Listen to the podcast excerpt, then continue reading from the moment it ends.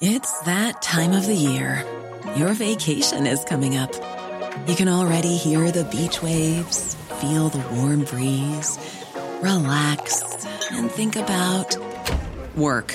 You really, really want it all to work out while you're away. Monday.com gives you and the team that peace of mind. When all work is on one platform and everyone's in sync, things just flow wherever you are. Tap the banner to go to Monday.com.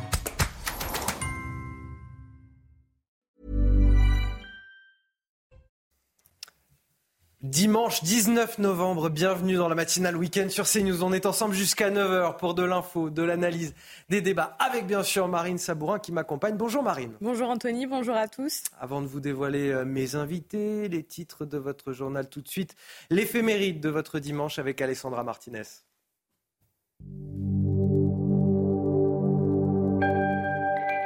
Chers amis, bonjour. Nous souhaitons aujourd'hui une très bonne fête au Tanguy, dont le saint patron vécut peut-être au VIe siècle. Gurgui, il sera appelé Tanguy plus tard, est le fils d'un seigneur breton. Il est envoyé à la cour du roi des Francs. De retour après plusieurs années, il demande des nouvelles de sa sœur Aude. Mais des rumeurs mensongères lui font croire que sa sœur mène une vie lamentable. Il finit par la retrouver et lui coupe la tête. L'histoire raconte que Aude ramasse alors sa tête, la replace sur son cou, pardonne à son frère, réclame l'extrême onction et meurt pour de bon. Gurgi est désespéré. Il fait pénitence, jeune, et décide de devenir moine sous le nom de Tanguy. Paul, évêque de Léon et futur saint, lui demande d'aller fonder des monastères.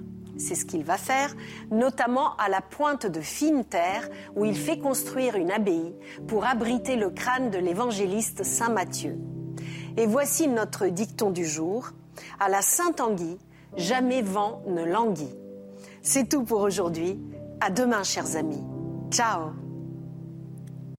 Alors, ils sont les lève-tôt de cette matinale et je ne peux que les en remercier. Amaury Brelet, bonjour. Bonjour rédacteur en chef à Valeurs Actuelles. Et face à vous, Mathieu Hoc, bonjour. Bonjour. Euh, secrétaire général du Cercle de réflexion euh, Le Millénaire. Harold Iman, bien sûr, pour toute l'actualité internationale qui nous accompagne tout au long de cette matinale. Avant de poursuivre, la météo de votre dimanche, c'est avec Loïc Roosevelt. La météo avec Wurtmodif, spécialiste des vêtements de travail et chaussures de sécurité. Wurtmodif, sur vous tout le temps. La météo avec Mystérieux Repulpant le sérum anti-âge global au venin de serpent par Garantia. Bonjour à tous. Et il fera encore plus beau et plus doux sur un tiers sud. Vous allez le voir avec les prévisions, avec les cartes. Pour ce matin, vous remarquez ces pluies présentes surtout sur une bande centrale. Quelques nuages bas, encore de la grisaille sur les départements du sud-ouest. Sinon, ailleurs, le plus souvent un soleil simplement voilé et un vent modéré à fort, notamment en allant vers la Manche, mais aussi vers la mer du Nord. Ça va souffler jusqu'à 70 km par heure. Vent qui va se renforcer l'après-midi, notamment sur le Cotentin, avec des pointes jusqu'à 80 km par heure. Toujours ces pluies sur cette bande centrale. À l'arrière, vous aurez une alternance de nuages et d'éclaircies, mais un risque d'averse localisé, notamment sur les littoraux. Au nord, et toujours un soleil voilé sur un tiers sud, un temps plus lumineux, je vous le disais, du vent prévu sur l'île de Beauté. Les températures matinales seront un peu moins fraîches qu'hier matin. C'est vrai, des températures qui remontent un peu, des valeurs faiblement positives vers Rodez, 4 degrés seulement, mais 10 degrés de plus à La Rochelle, 12 cette fois-ci à Paris, même température en moyenne sur la Bretagne, des maximales en hausse très douces pour un mois de novembre, comprises entre 12 et 22 degrés. 12 seulement au meilleur de la journée à Rouen, 10 degrés de plus dans l'extrême sud. À Perpignan, on rappelle que ce sont des valeurs à l'ombre et à l'abri du vent. Grande douceur donc pour cette période de l'année dans l'extrême sud du territoire, sur les Pyrénées-Orientales, mais aussi sur une partie de l'île de Beauté ou encore sur le Pays Basque, 19, 20 degrés. Très bon dimanche à tous. C'était la météo avec Mystérieux Repulpant le sérum anti-âge global au venin de serpent par Garantia. C'était la météo avec Wurtmodif, spécialiste des vêtements de travail et chaussures de sécurité. Wurtmodif, sur vous tout le temps. Ce qui nous amène à 6 heures et au titre de votre journal. À la une, cette fin de non-recevoir pour Benjamin Netanyahou. Impossible de réunifier Gaza et la Cisjordanie sous une autorité palestinienne comme le réclame le président américain. Elle est selon lui incapable d'assumer cette responsabilité. Lors d'une conférence de presse, vous le voyez, le Premier ministre israélien a tenu hier soir un discours de fermeté sur l'action de Tsahal dans la bande de Gaza. Le décryptage dans un instant avec Harold Iman. 18 mois de prison ferme pour des tags antisémites à Strasbourg. C'est la condamnation prononcée pour cet homme de 62 ans au profil inquiétant. Il avait déjà plusieurs mentions sur son casier judiciaire. Les détails à suivre. Et puis nous irons dans le Pas-de-Calais où des milliers d'habitations ont été touchées par les dernières intempéries. Face aux inondations, les sauveteurs en mer de Berck ont même dû intervenir, une situation inédite. Le ministre de l'Intérieur, Gérald Darmanin, s'est rendu sur place hier pour apporter son soutien aux habitants. Vous l'entendrez.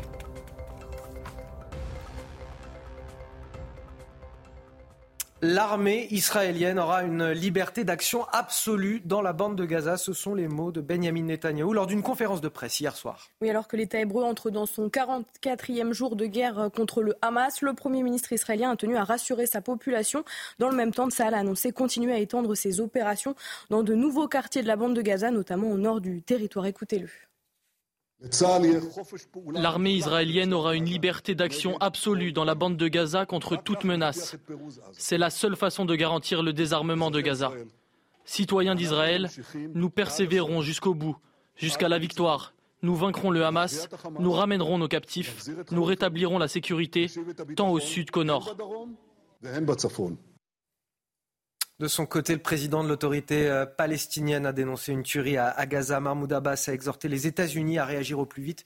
Écoutez sa prise de parole hier. Ce que notre peuple endure en termes de tuerie et de destruction dépasse l'entendement. Qu'attend l'Amérique face au génocide en cours contre notre peuple à Gaza? L'effusion du sang des enfants, des femmes et des personnes âgées ne suffit-elle pas à éveiller la conscience du monde?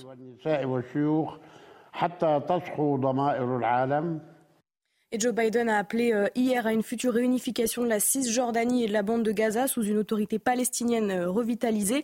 Il a menacé de sanctions les colons extrémistes qui attaquent les Palestiniens en Cisjordanie. je le disais tout à l'heure, c'est une fin de non-recevoir pour euh, le Premier ministre israélien. Harold Iman, bonjour, on en parle avec vous. La question de l'après-guerre est prise très au sérieux par Washington, où Joe Biden a décidé de donner une orientation claire en faveur de la solution à deux États. Harold Iman, quelles sont les idées de Biden?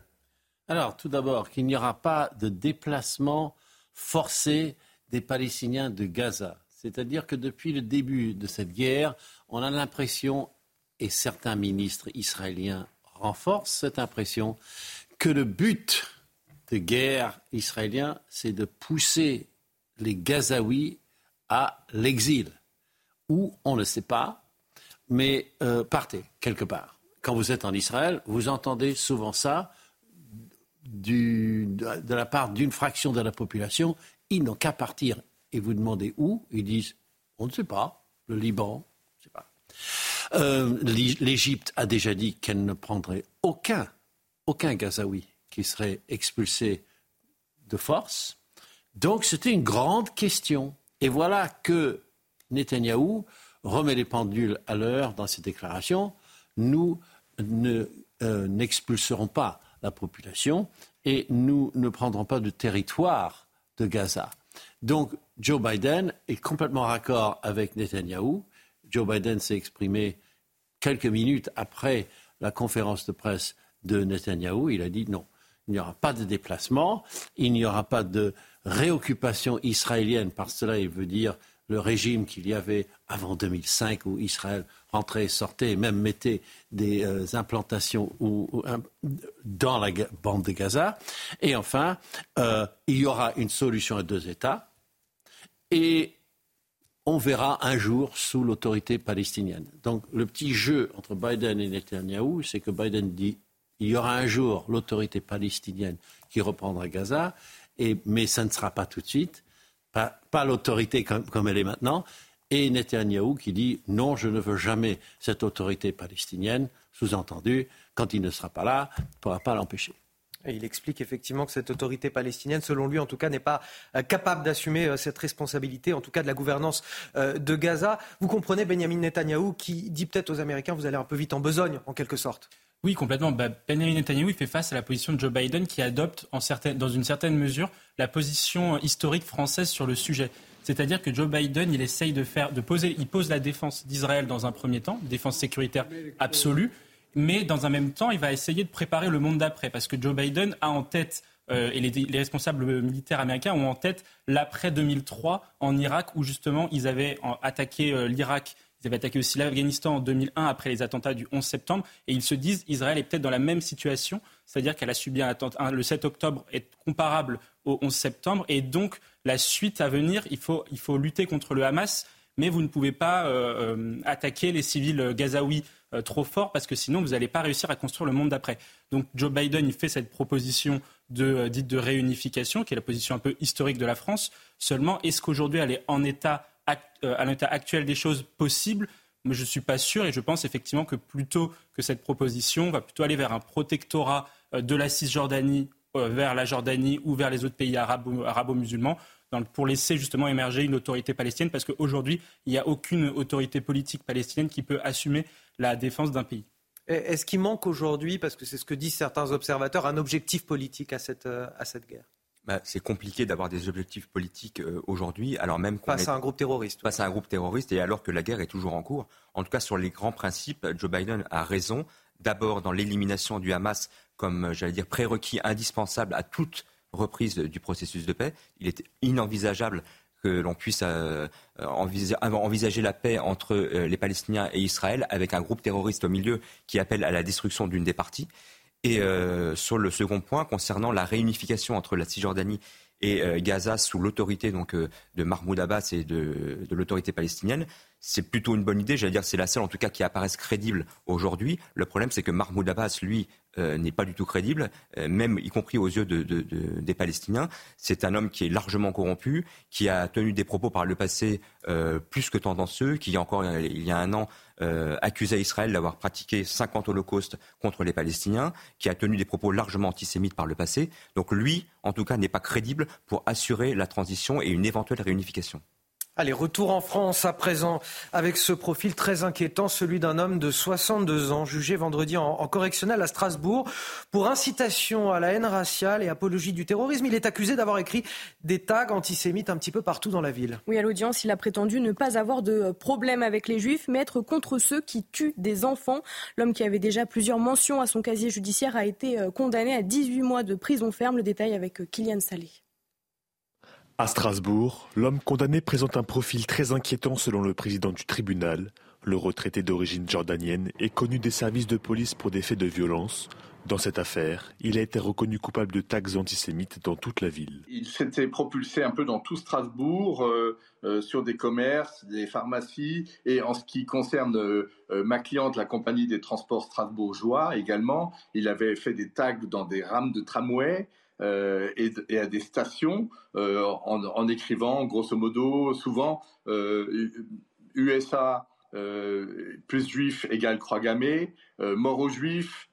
L'homme a également été condamné à 1500 euros d'amende et 5 ans de suivi socio-judiciaire. Lors de l'audience, il a avoué qu'il n'arrivait pas bien à formuler ses pensées, que c'était juste pour informer les gens et qu'il regrettait ses propos, des actes qui inquiètent ce syndicat de police ces incitations à la, haine raciale et à l'apologie du terrorisme euh, présentent quand même des troubles à l'ordre public, hein, puisque derrière, ben, effectivement, vous avez, effectivement ces effets, euh, ces effets qui peuvent être euh, des passages à l'acte. Et nous, effectivement, ça nous inquiète. En France, depuis le début de la guerre entre Israël et le Hamas, 1518 actes et propos antisémites ont été recensés, près de 600 interpellations ont eu lieu. Des tags euh, morts aux juifs et des croix gammées. Euh, un homme qui prétend, lors de l'audience, ne pas avoir de problème avec les juifs. Évidemment, la, justification est, très étonnante. Mais euh, la condamnation en elle-même, 18 mois de prison ferme, est-ce que c'est une condamnation qui vous paraît convenable au, vu des, propos qu'il a écrits sur, sur les murs de la ville? Est-ce que c'est une condamnation suffisamment ferme? Aussi au vu du contexte qu'on a en ce moment, je le rappelle, plus de 1500 actes antisémites recensés depuis le 7 octobre euh, dernier. C'est énorme. Ben, moi, je pense que c'est pas assez. Je pense que c'est pas assez dans le contexte actuel, puisqu'on voit vraiment une recrudescence hein, des actes antisémites, où on a trois fois plus d'actes antisémites euh, en un mois par rapport à l'année précédente. Donc on a bien un contexte euh, politique qui interroge. Et il faut, à ce titre-là, que la justice soit exemplaire, parce que c'est ce qu'il manque dans, ce, dans, notre pays. Il manque une justice qui soit exemplaire et qui soit implacable à l'égard de toutes les, euh, les, les, formes de radicalité. Là-dessus, sur ces tags antisémites, il aurait fallu aller beaucoup plus loin en termes de, réponse pénale et, faire de l'antisémitisme un facteur véritablement aggravant de la dégradation des biens publics et surtout de la dégradation du quotidien de la vie des Français parce qu'il faut arrêter qu'une minorité puisse pourrir la vie de la majorité. On nous parle d'un profil inquiétant, 62 ans, d'origine euh, jordanienne, qui a déjà plusieurs mentions à, son casier judiciaire. Vous trouvez également que la, condamnation n'est pas suffisamment lourde? Oui, absolument, elle n'est pas suffisamment lourde, surtout dans le contexte. Un message fort aurait dû être envoyé, c'est évident. Euh, le profil euh, il, montre bien que le passage à, l'acte entre la pensée, j'allais dire l'opinion antisémite et puis l'agression, euh, il en faut peu en fait hein, aujourd'hui pour euh, passer de, de, la réflexion antisémite, de la pensée antisémite à l'agression physique.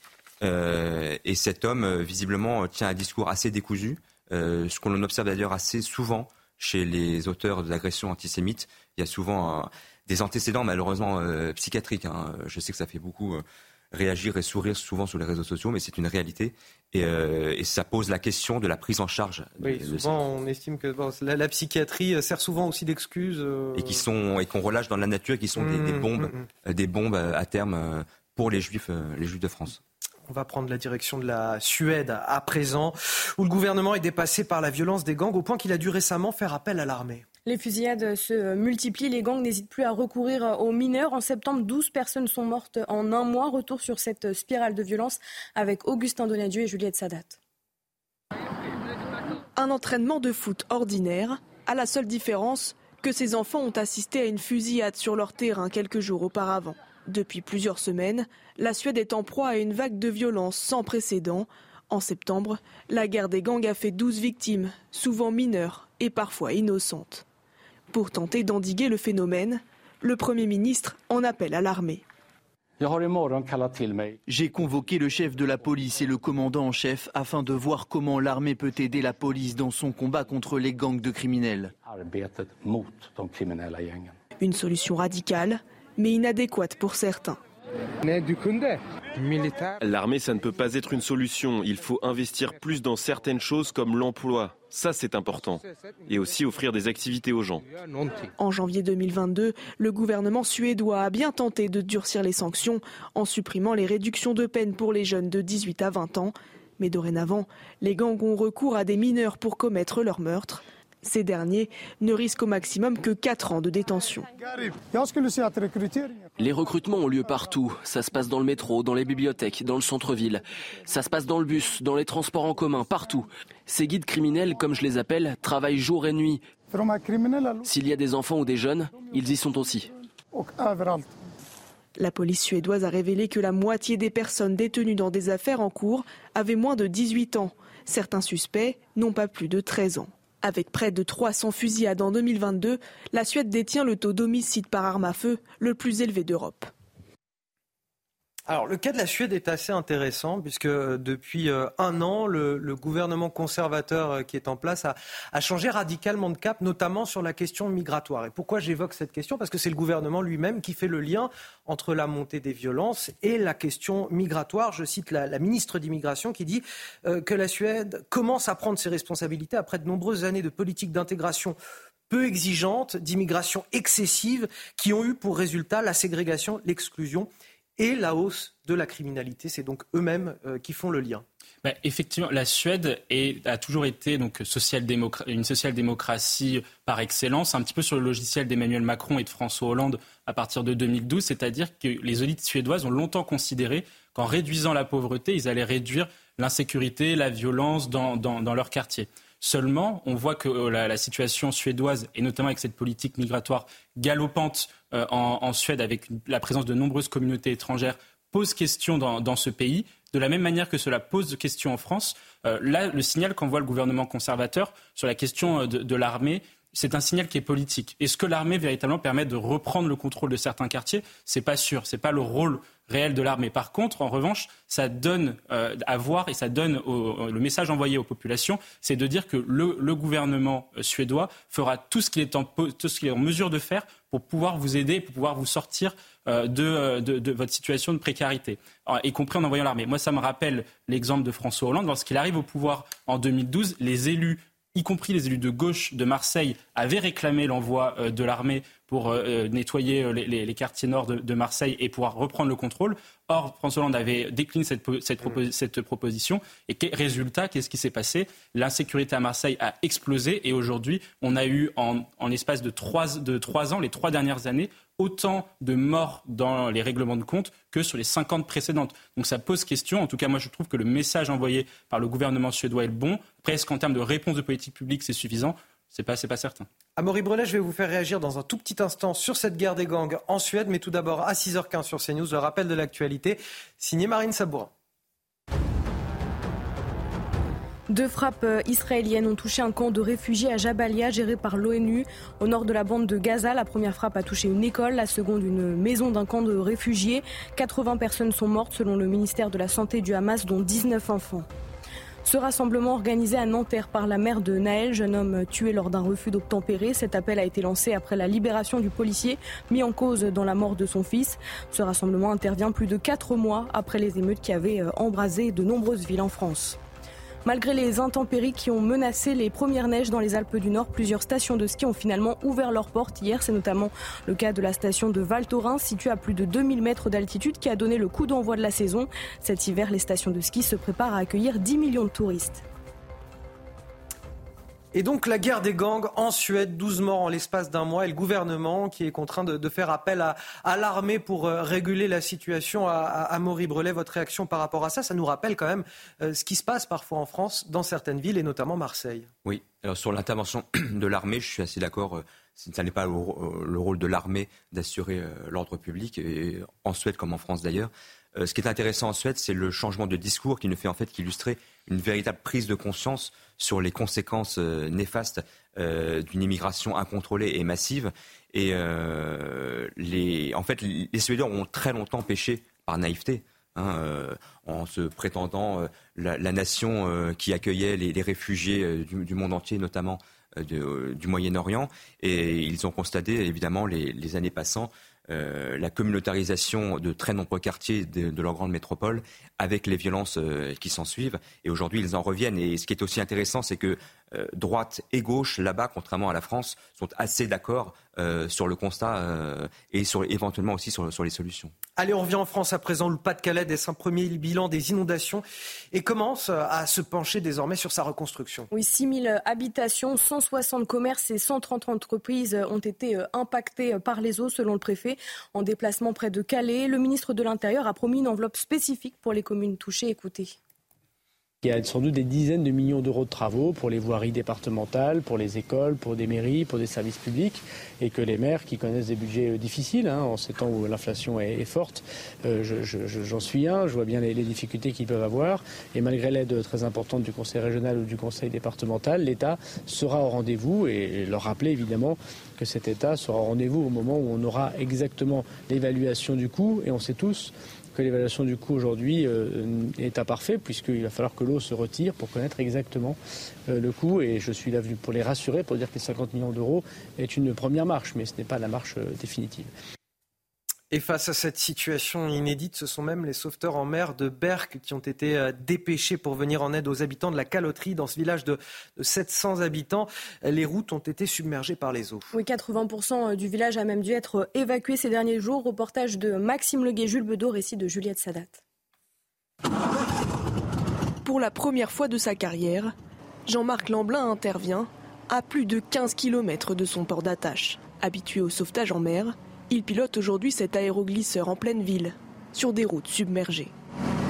On a proposé notre aide euh, dès samedi dernier euh, bah, pour venir en aide au, village et tout. Et très rapidement, euh, la commune de la Caloterie nous a demandé de venir parce qu'il y avait des zones qui étaient totalement inaccessibles pour d'autres moyens nautiques et où on puisse aller également le soir explorer des zones qui n'avaient pas été explorées en termes de levée de doute. Mobilisé surtout pour des missions de sauvetage, il est venu en aide à plusieurs dizaines de personnes en seulement quelques jours. Moi, pour être intervenu dans, certaines maisons, on avait de l'eau euh, complètement jusqu'à la taille. Je suis entré dans une maison, il y avait même l'image assez, assez choquante du canapé qui flottait avec les jouets d'enfants. Un mètre d'eau dans plusieurs maisons.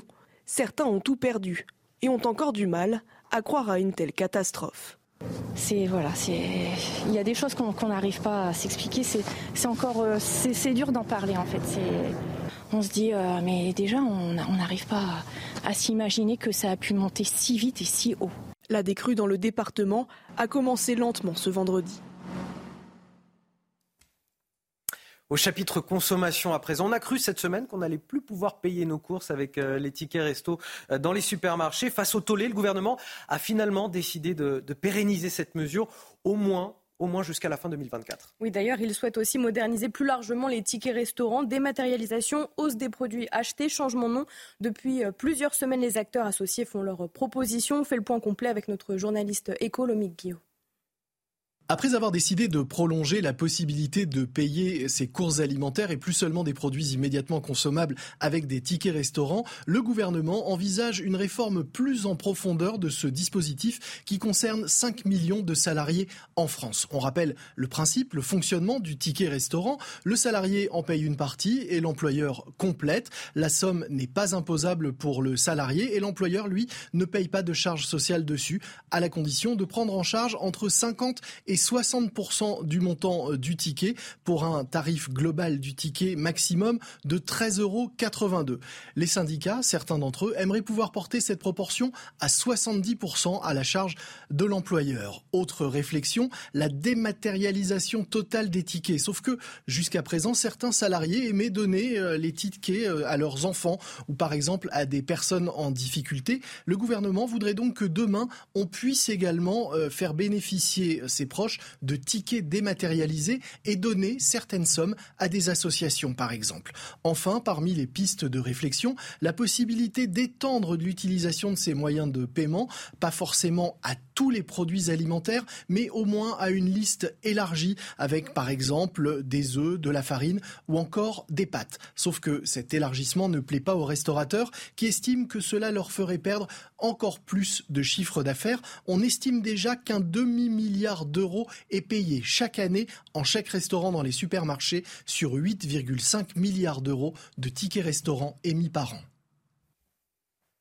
Bah les tickets resto, c'est 5 millions de bénéficiaires et c'est l'avantage social préféré des Français d'ailleurs. Oui, et c'est l'avantage social préféré des Français, des classes moyennes. Et là-dessus, on voit que les classes moyennes ont longtemps été euh, abandonnées par la politique euh, sociale euh, française jusqu'à présent. Et là, dans le contexte actuel, avec une inflation alimentaire galopante entre 18% jusqu'à 30 50% sur certains produits alimentaires, on voit que ce type de solutions qui sont financées à la fois par les salariés et par les entreprises sont des mesures qui vont plutôt dans le bon sens pour pouvoir soutenir le pouvoir d'achat. Parce qu'aujourd'hui, l'économie française fait face à une, souffre d'un manque de production agricole. Donc face à cela, on est en incapacité d'assurer notre souveraineté alimentaire. Et face à cela, du coup, sans souveraineté alimentaire, on est vulnérable à la crise alimentaire mondiale et donc on est vulnérable à la hausse des prix. Donc là-dessus, des mesures comme ça permettent de soutenir le pouvoir d'achat, mais il faudra aussi aller beaucoup plus loin avec des politiques beaucoup plus structurelles sur les questions agricoles notamment. Mathieu Hoc et Amaury Brelet, vous restez avec moi. Dans un instant, nous reviendrons sur cette marche organisée cet après-midi à Nanterre. Une marche organisée par la mère de Naël après la libération du policier qui a tué son fils.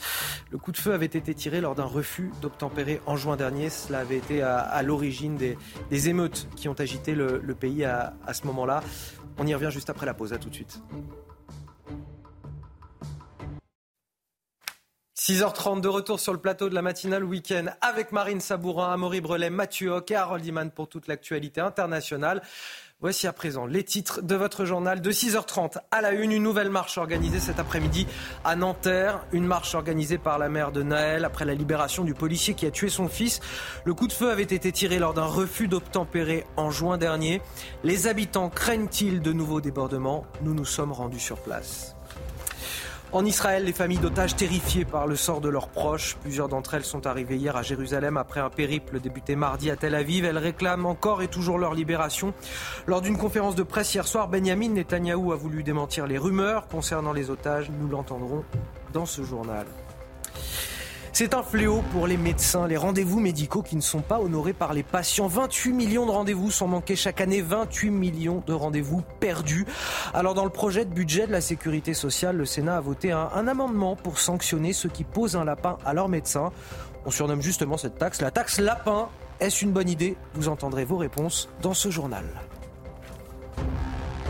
On commence donc avec ce rassemblement organisé par la mère de Naël cet après-midi. Elle proteste contre la libération du policier qui a tiré sur son fils en juin dernier lors d'un refus d'obtempérer. Une véritable injustice selon elle. Oui, ce nouveau rassemblement intervient plus de quatre mois après les émeutes qui avaient euh, embrasé de nombreuses villes en France. Alors, dans quel état d'esprit sont les habitants de Nanterre? Écoutez euh, ces témoignages recueillis au micro de Jean-Laurent Constantini. Le récit est signé Sarah Varny. La ville de Nanterre et sa place Nelson Mandela se préparent à un nouveau rassemblement en mémoire du jeune Naël. Si certains commerces et bâtiments publics préfèrent se protéger, la plupart des habitants rencontrés, eux, ne sont pas inquiets. Je participe toujours, moi, pour marcher et par solidarité. Je pense que le temps a fait son effet et que les cœurs sont un peu plus apaisés, même si, bien sûr, le... il y a encore certainement de la rancœur de la part des, je pense, des populations vis-à-vis de, de, défiance également vis-à-vis de la police. Il y a une pression qui est réellement redescendue. Maintenant, il est toujours important, à mon avis, de militer pour la mémoire, pour garder ce qui s'est passé aussi en mémoire. Le sentiment dominant, dans ma perspective, c'est l'inquiétude. Vous connaissez le quartier, vous avez vu combien il a été détruit à partir du lendemain de l'assassinat de, de, Naël, et à quel point nous sommes dans un endroit qui peut être considéré comme potentiellement explosif. En juin dernier, la mort du jeune homme avait soulevé une vague de colère et de violence qui a frappé plusieurs villes de France pendant plusieurs nuits, marquées par des scènes de pillage, d'incendies et de violences urbaines. Après plus de quatre mois de détention provisoire, le policier auteur du tir mortel et mis en examen pour homicide involontaire a été remis en liberté sous contrôle judiciaire, avec l'interdiction de se rendre à Nanterre ou de porter une arme au vu de ce qui s'est passé dans notre pays de, pendant plusieurs jours, à la fin du mois de juin et au début du mois de juillet, est-ce que c'était responsable d'appeler à une telle marche? Non, c'est une marche assez indécente, je trouve. Et euh, alors, on peut comprendre la douleur de la mère, évidemment, euh, qui Bien souhaite hein. peut-être rappeler la, la, la, mémoire de son fils. Mais là, c'est une marche contre la libération du policier. C'est ça. Voilà, là, y a, ce qui est scandaleux, c'est l'instrumentalisation, la récupération politique euh, de cette marche par euh, toujours les mêmes, euh, cette nuée d'associations d'extrême gauche euh, totalement politisées, une fois de plus, pour très qui, probablement. Qui est, derrière, qui est derrière tout ça? Bah, ce sont les, les organisations antiracistes Adama. bien connues, Mm. euh, et notamment euh, toute la, la, le clan, le clan Adama et compagnie. Euh, Il y a une volonté là de, de j'allais dire, de, de relancer la petite machine antiraciste qui, euh, qui est à la peine, notamment depuis la- le fiasco de l'affaire Adama et euh, le, la- le non-lieu prononcé pour les, pour les gendarmes euh, il y a quelques mois. Euh, et en effet. euh, Vu le contexte, il est à craindre de nouveaux débordements, comme on l'a vu d'ailleurs à l'époque, euh, juste à- dans les jours qui ont suivi euh, la mort de Naël. Et je crois d'ailleurs que des députés LFI seront présents euh, cet après-midi euh, dans cette marche, notamment euh, M. Coquerel. Euh, donc là, on voit bien qu'il y a une tentative de récupération euh, de l'extrême gauche, euh, comme on le voit d'ailleurs dans le conflit israélo-palestinien. C'est euh, ajouter euh, au malheur des, communes déjà euh, après ce qui s'est passé en juin et en juillet dernier. Le- D'ailleurs, l'association des maires de France, hein, précise au passage, se réunit dès demain et évoquera ce sujet des émeutes. Oui, parce qu'on se pose toujours la question du côté de l'Association des maires de France, qui va payer pour les, euh, les, les- les 1 milliard de dégâts qu'ont fait euh, les émeutiers? Est-ce que ça sera l'État? Ce sera probablement le cas. Est-ce que ça sera euh, les, ça seront les familles, au moins d'un point de vue symbolique? Ou est-ce que ça sera, euh, mettons, les, les acteurs privés, donc notamment les assurances? Donc dans tous les cas, le il y, il y aura cette problématique. Euh, le- Sur cette manifestation. sur cette manifestation, effectivement, euh, les, moi je pense que les militants anti-police, donc euh, que ce soit collectif Adama, etc., ont besoin d'un nouveau symbole parce que leur, leur, euh, leur, leur, leur manifestation, leurs intentions, leur, leur logiciel politique s'est fait dépasser par deux éléments. Le premier, c'est par les émeutes, parce que les Français considèrent que euh, les émeutiers sont allés dans la rue pour caillasser euh, des, marques privées ou des, banques et, des, institutions publiques, non pas pour, le, pour, pour, soutenir la mémoire de Naël, mais plutôt par, on va dire, par sauvagerie et par et par volonté de casser et de nuire à ce qui fait les fondements de, l'État français. Ça, c'est le premier, le premier point. Et le deuxième point, c'est parce que toutes, les, toutes les enquêtes d'opinion montrent que les Français soutiennent la police. Or, il y a un hiatus maintenant très fort entre ces militants anti-police qui prônent le, saccage permanent et le saccage total et les Français qui, sont, euh, qui souhaitent véritablement beaucoup plus d'ordre, beaucoup plus de fermeté et une police qui soit euh, beaucoup plus accompagnée. Et là-dessus, les pouvoirs publics doivent trancher du côté de la police pour pouvoir justement protéger les citoyens et là-dessus investir sur deux champs les questions matérielles pour favoriser l'exercice des fonctions des policiers et les questions immatérielles. Donc justement, c'est les sujets de décision de justice. On va continuer à en parler, mais il faut peut-être d'abord préciser les, choses sur le plan judiciaire. Ce policier euh, de 38 ans, il est libéré. Euh, ça ne veut pas dire que les poursuites judiciaires contre lui s'arrêtent, loin de là. Il reste mis en examen pour meurtre, placé sous contrôle judiciaire pour son tir mortel. Je vous propose d'écouter les précisions de Noémie Schulz. Pour les juges d'instruction, la situation a évolué depuis le jour où il a été décidé d'incarcérer le policier. Cet été, on le rappelle, la détention provisoire avait été justifiée euh, par différentes raisons. D'abord, le risque de trouble à l'ordre public et la crainte de nouvelles émeutes. Ensuite, le risque de concertation frauduleuse entre le policier et son collègue présent lui aussi au moment du tir, euh, car il y avait des contradictions entre les déclarations des deux hommes. Enfin, le risque de pression sur les témoins. Depuis, tous les protagonistes ont été entendus. L'information judiciaire a progressé selon les magistrats qui notent qu'il reste des divergences entre les différentes versions euh, données, mais que le risque de concertation apparaît désormais moins important. Enfin, si le trouble à l'ordre public demeure, il est moindre qu'à la date du placement en détention provisoire. Le policier est donc sorti de prison cette semaine mais il n'est pas totalement libre de ses mouvements pour autant. En effet, il a été placé sous contrôle judiciaire avec interdiction d'entrer en contact avec les témoins, avec les parties civiles, interdiction de paraître à Nanterre et interdiction de porter une arme. Parce qu'il faut le rappeler, la détention provisoire, c'est l'exception. C'est quand euh, cela présente des risques pour euh, la sécurité publique, cela présente des risques pour euh, les témoins, pour l'enquête. Mais là, en l'occurrence, il n'y a plus de risque désormais. C'est déjà la troisième demande de remise en liberté de la part de l'avocat. Il n'y avait pas de raison que ce policier reste en prison. Tout à fait. En fait, il n'y avait pas de raison qu'il soit mis en prison tout court. Le, critère de l'ordre public invoqué à l'époque ne tenait pas. D'ailleurs, on l'a vu dans les jours qui ont suivi. on a connu, la France a connu les pires violences au cours des émeutes cet été. Donc euh, cette justification ne tenait pas. Et ce policier n'aurait jamais dû, n'aurait jamais dû mettre un pied en prison. Euh, c'est scandaleux. Donc euh, évidemment, voir aujourd'hui euh, des militants d'extrême gauche tenter de récupérer cette affaire, ce fait divers, qui n'est qu'un fait divers malheureux, mais qui reste un, fait divers, c'est tout à fait scandaleux. Alors justement, je vous en parlais tout à l'heure, l'Association des maires de France. Face à la violence, les élus se mobilisent. C'est demain que s'ouvre le 105e congrès des maires de France, des maires qui se sentent attaqués au quotidien et qui expriment aujourd'hui leur ras-le-bol. Oui, notamment via la voix du président de l'Association des maires de France, David Lisnard, qui s'exprime ce matin dans le Parisien. Les agressions d'élus ont augmenté de 32% entre 2021 et 2022 selon le ministère de l'Intérieur. Conséquence, près de la moitié des maires n'a pas envie de se représenter en 2026 selon un sondage IFOP. Le décryptage de Célia Gruyère. Les élus locaux en première ligne face aux violences. C'est ce que dénonce le président de l'Association des maires de France, David Lisnard. Les violences contre les élus ont augmenté de 32% entre 2021 et 2022. Au 15 octobre dernier, le nombre d'agressions était déjà supérieur à celui de l'année dernière. Ça arrive à tous les maires d'être parfois bousculés, menacés, sans compter les attaques anonymes sur les réseaux sociaux. En plus des agressions qu'ils subissent, les maires constatent la hausse de la violence directement dans leur commune. Les dégradations dans les communes de 5 000 à 20 000 habitants ont augmenté de 38% depuis 2017 des violences qui se sont exprimées notamment pendant les émeutes de juillet. Pour David Lisnard, pas de doute, il y en aura d'autres. Une situation qui pousse de plus en plus de maires à la démission. Depuis le printemps 2020, le rythme des démissions est de 40 par mois. Sur la décennie 2014-2024, le rythme de démission représente le double de celui de la décennie précédente. Ces démissions s'expliquent aussi par la difficulté à pouvoir agir.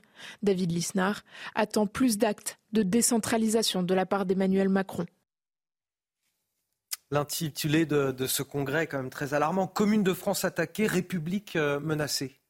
Oui, les, maires sont évidemment en première ligne euh, face aux, face aux violences et euh, ils sont, j'allais dire, le, rempart de cet ensauvagement qui règne en France depuis des années et qui s'en prend de plus en plus à tous les symboles de l'autorité. On le voit avec la police, euh, ou même aux représentants, j'allais dire, des institutions publiques. Euh, je pense aux pompiers, euh, aux médecins, à l'hôpital, où les violences augmentent aussi. donc ils sont évidemment en première ligne. Et il y a les violences, mais il y a tout le reste. C'est-à-dire il y a en plus la bureaucratie.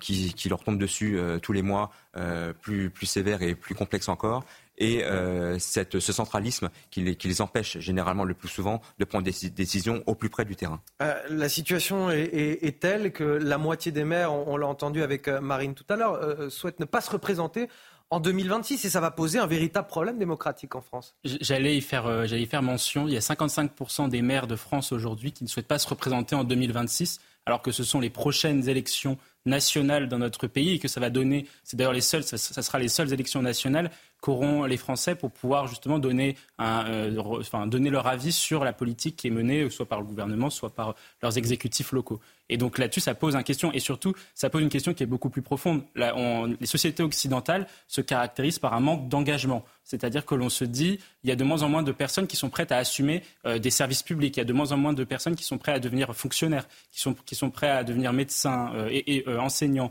policiers, etc. Élus, c'est le même problème. Tout cela parce que l'on a une crise des vocations qui s'exerce à la fois sur le plan immatériel, puisque euh, les, maires de France euh, font partie de, des métiers de première ligne et ne sont pas suffisamment soutenus par euh, l'administration euh, du ministère de l'Intérieur lorsqu'ils font l'objet de cyberharcèlement ou lorsqu'ils font l'objet de menaces sécuritaires. Et puis après, il y a la question aussi euh, plus, plus, spécifique sur la, la, la sécurité, où la plus, beaucoup d'élus de, nous remontent aussi, nous dans notre tank, on a un certain nombre d'élus municipaux, nous remontent que euh, l'ensauvagement de la société a fait que les, les, les maires se retrouvent complètement seuls et désorcelés face, à, face aux criminels. Et on sera tout à l'heure à 8h30 dans votre matinale week-end avec euh, André Léniel, vice-président de l'Association euh, des maires de France à, l'occasion de l'ouverture de ce 105e congrès des maires de France à partir de demain à Paris. La situation au Proche-Orient à présent, plusieurs familles euh, d'otages sont arrivées hier à, Jérusalem après quelques jours de marche pour maintenir justement la pression sur le Premier ministre israélien Benjamin Netanyahou, réclamer la libération de leurs proches. Cette marche, elle avait débuté à, à Tel Aviv mardi dernier. Oui, pour rappel, environ 240 personnes ont été enlevées par le Hamas le 7 octobre dernier, le Premier ministre israélien a tenu à démentir toutes les rumeurs lors d'une prise de parole hier. Aucune négociation avec le Hamas n'est en cours. Écoutez. En ce qui concerne la question des otages, il y a beaucoup de rumeurs infondées, beaucoup de fausses publications. Je tiens à préciser que jusqu'à présent, il n'y a pas eu d'accord. Mais je vous promets que lorsque nous aurons quelque chose à dire, nous vous le ferons savoir.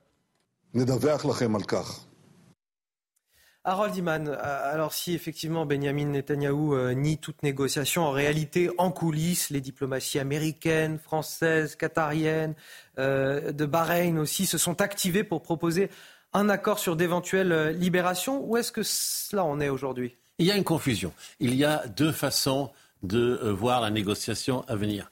un échange de certains otages contre cinq jours de trêve ou un échange de tous les otages contre quelque chose de beaucoup plus grand.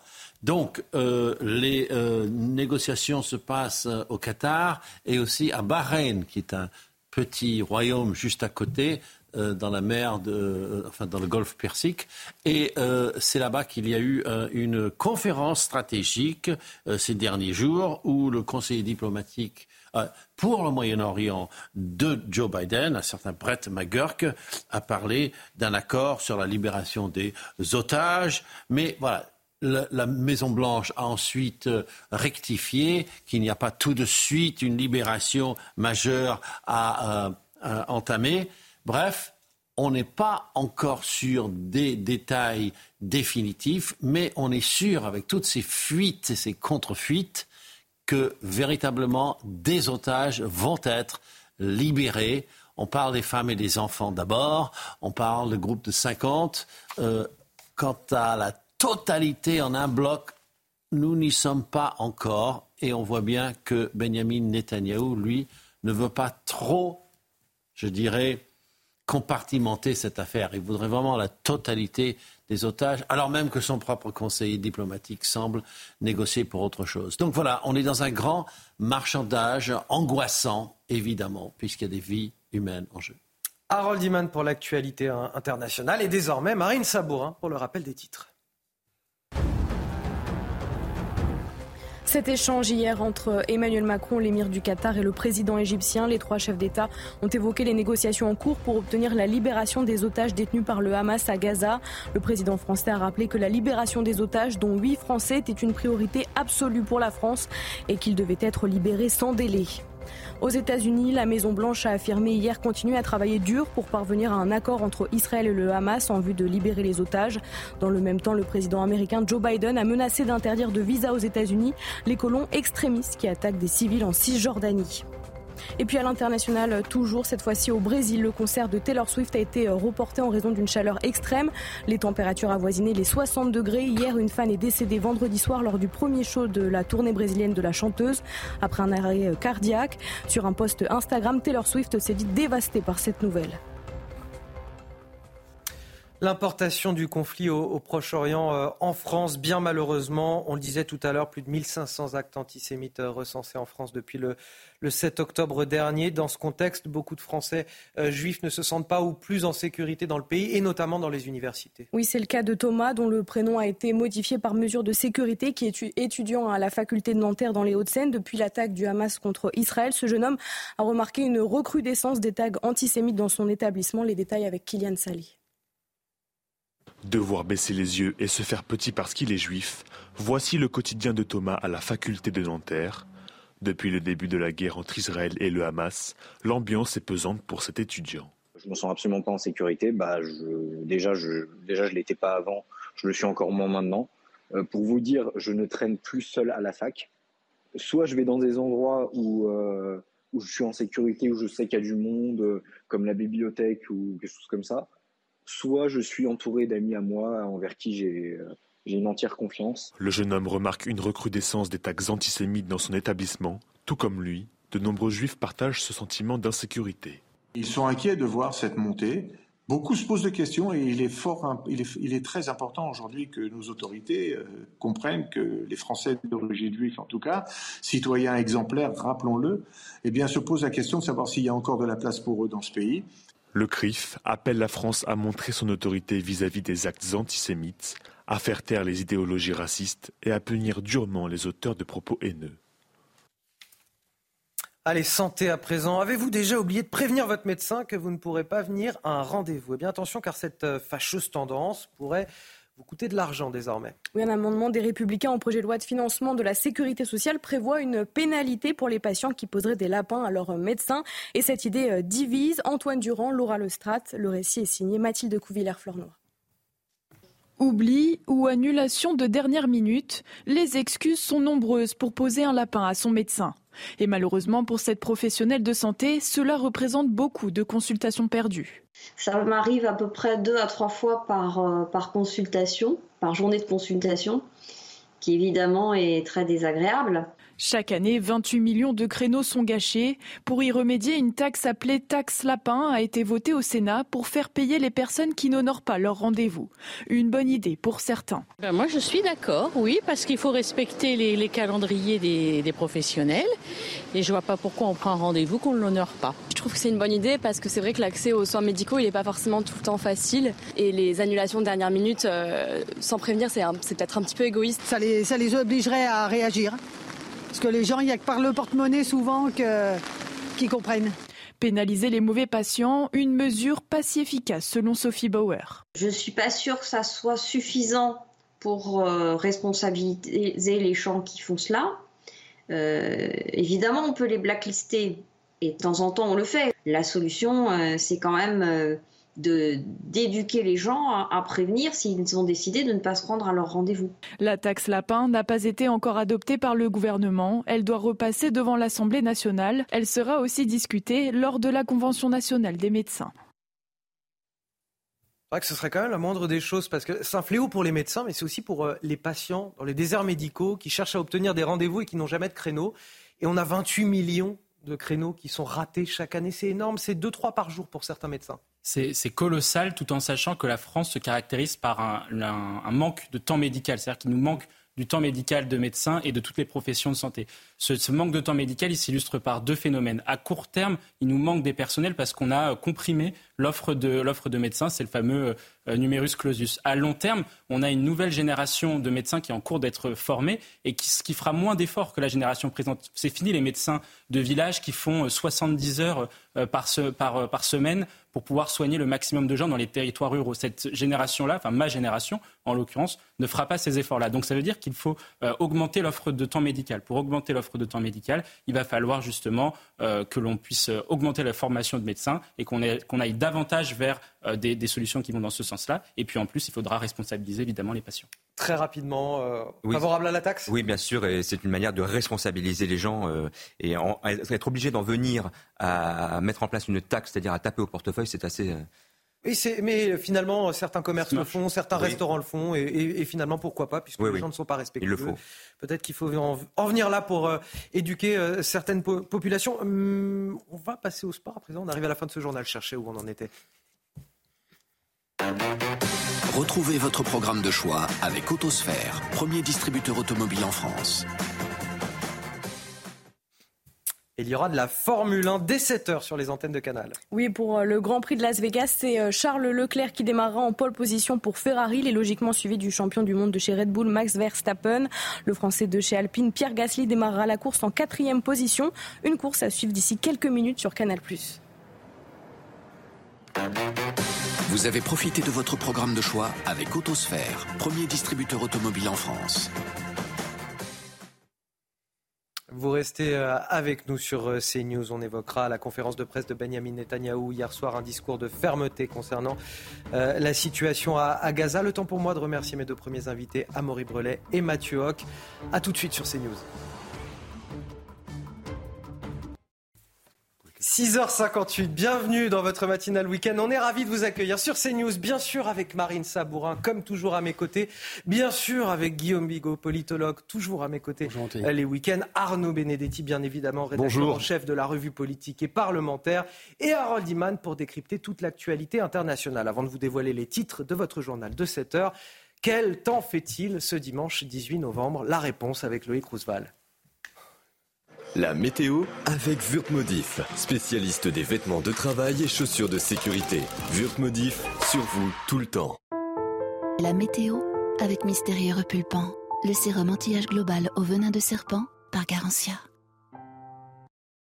Bonjour à tous. Et il fera encore plus beau et plus doux sur un tiers sud. Vous allez le voir avec les prévisions, avec les cartes.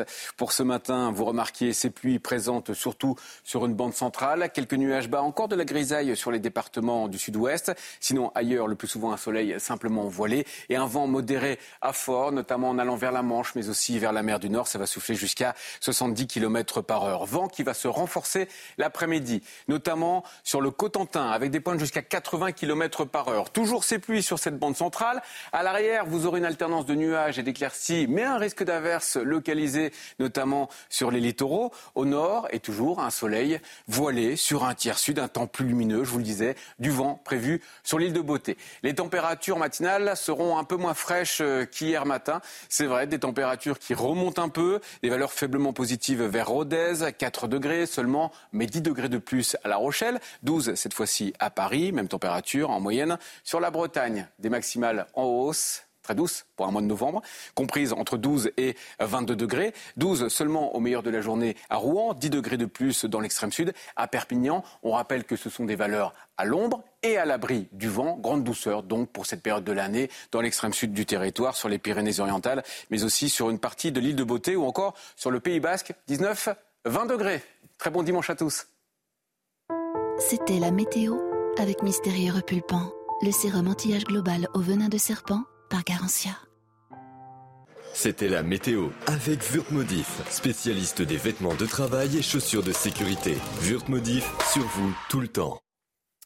Et voici les titres de votre journal de 7 heures. À la une, cette fin de non-recevoir de Benjamin Netanyahou. Impossible de réunifier Gaza et la Cisjordanie sous une autorité palestinienne, comme le réclame le président américain. Elle est selon lui incapable d'assumer cette responsabilité. Lors d'une conférence de presse, le Premier ministre israélien a tenu hier soir un discours de fermeté sur l'action de Tsahal dans la bande de Gaza. Le décryptage dans un instant avec Harold Iman. 18 mois de prison ferme pour des tags antisémites à Strasbourg. C'est la condamnation prononcée pour cet homme de 62 ans au profil inquiétant. Il avait déjà plusieurs mentions sur son casier judiciaire. Les détails à suivre. Et puis nous irons dans le Pas-de-Calais où des milliers d'habitations ont été touchées par les dernières intempéries. Face aux inondations, les sauveteurs en mer de Berck ont même dû intervenir. Une situation inédite. Nous serons en direct de la caloterie avec nos reporters Maxime Leguet et Jules Bedeau pour en parler. L'armée israélienne aura une liberté d'action absolue dans la bande de Gaza. Ce sont les mots de Benjamin Netanyahou lors d'une conférence de presse hier soir, alors que l'État hébreu entre dans son 44e jour de guerre. Oui, le Premier ministre israélien a tenu à rassurer sa population. Dans le même temps, Tsahal a annoncé continuer à étendre ses opérations dans de nouveaux quartiers de la bande de Gaza, notamment euh, au nord du territoire. Écoutez. L'armée israélienne aura une liberté d'action absolue dans la bande de Gaza contre toute menace. C'est la seule façon de garantir le désarmement de Gaza. Citoyens d'Israël, nous persévérons jusqu'au bout, jusqu'à la victoire. Nous vaincrons le Hamas, nous ramènerons nos captifs, nous rétablirons la sécurité tant au sud qu'au nord. De son côté, le président de l'autorité palestinienne dénonce une tuerie à Gaza. Mahmoud Abbas a exhorté les États-Unis à réagir au plus vite. Écoutez sa prise de parole.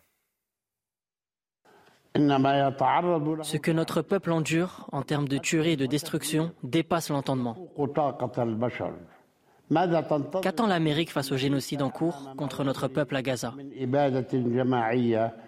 L'effusion du sang des enfants, des femmes et des personnes âgées ne suffit-elle pas à éveiller la conscience du monde?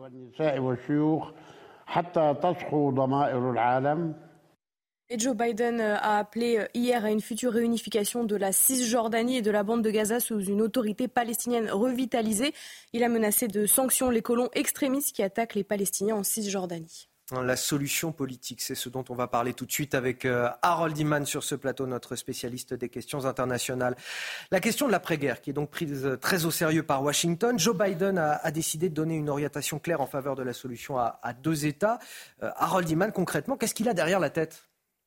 Alors, il rejoint bien sûr la solution qui était proposée notamment par la France et certains autres États vers la solution à deux États.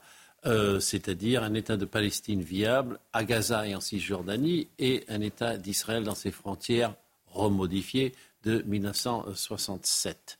Donc euh, voilà, voici que Joe Biden, euh, lui, il ne veut pas que la bande de Gaza devienne une entité différente. au début de cette guerre, du côté du gouvernement israélien, on a eu plusieurs sons de cloche, ce qui est normal puisque c'est une coalition assez hétéroclite. Et euh, certains disaient euh, il ne faut plus que Gaza existe comme entité, d'autres qui disent euh, qu'il faut qu'on revienne à la colonisation de Gaza, d'autres qui disent on va les entourer sous une cloche. Enfin, ce n'était pas clair. Et maintenant, voici que c'est clair. Joe Biden grosso modo, est sur la ligne des Européens, solution à deux États absolue, et euh, il va l'imposer. Et c'est pour ça qu'il s'est exprimé. Et donc, on va faire une nouvelle autorité palestinienne, c'est-à-dire au revoir Mahmoud Abbas. Quelqu'un d'après vous de plus capable euh, prendra la relève et pourra gouverner à la fois la Cisjordanie et Gaza Voici à peu près ce qu'il propose, tout en rappelant aux Israéliens, je vous soutiens absolument militairement, mais attention, vous n'allez pas réduire le territoire de Gaza, donc il a éliminé la solution que proposaient certains au début de cette guerre, notamment le ministre Yoav Galant de la Défense, de réduire la taille de Gaza et euh, donc d'annexer un petit bout. Tout ceci, c'est non, vous ne le ferez pas. Et je vais vous dire comment faire. C'est la solution à deux États, mais une Palestine refaite. Guillaume Bigot, euh, Joe Biden a, raison de fixer un objectif politique à, cette guerre ou est-ce qu'il met la charrue avant les bœufs? Non, il a raison. on peut considérer que les États-Unis doivent assumer un, rôle de cadrage de la, de la communauté internationale. Et, et l'angoisse des États-Unis, c'est d'éviter que des gouvernements qui sont pour l'instant non seulement pas hostiles aux États-Unis, euh, mais qui sont même pas hostiles à Israël, qui ont déjà fait la paix avec Israël, voire qui allaient faire la paix avec Israël et qui ont un rôle clé comme l'Arabie saoudite, que ces gouvernements ne soient balayés par des vagues de mécontentement populaire.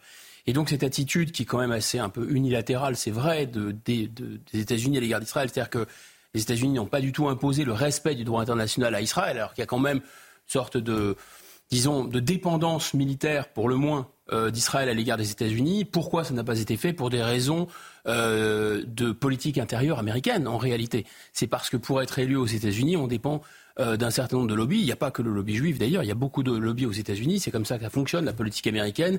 Et donc voilà, on, s'est accommodé de cette situation. Donc maintenant, et puis il, est vrai, il faut rappeler aussi que les, les négociations de paix ont échoué que les négociations de paix et la création d'un État palestinien ont échoué pour des raisons qui ne sont pas que dues d'ailleurs à la mauvaise volonté d'Israël, hein, mais aussi euh, à l'assassinat par euh, un, juif extrémiste euh, d'Yitzhak Rabin, mais aussi par la mauvaise volonté de l'autorité palestinienne, etc. Donc c'est assez complexe cette affaire. Maintenant, ce qu'on peut dire, et c'est le seul point sur lequel je veux conclure, c'est que me semble que c'est compliqué pour les États-Unis ou pour qui que ce soit d'ailleurs, de déclarer unilatéralement qui sont les représentants des Palestiniens. C'est à mon avis là où le bas blesse.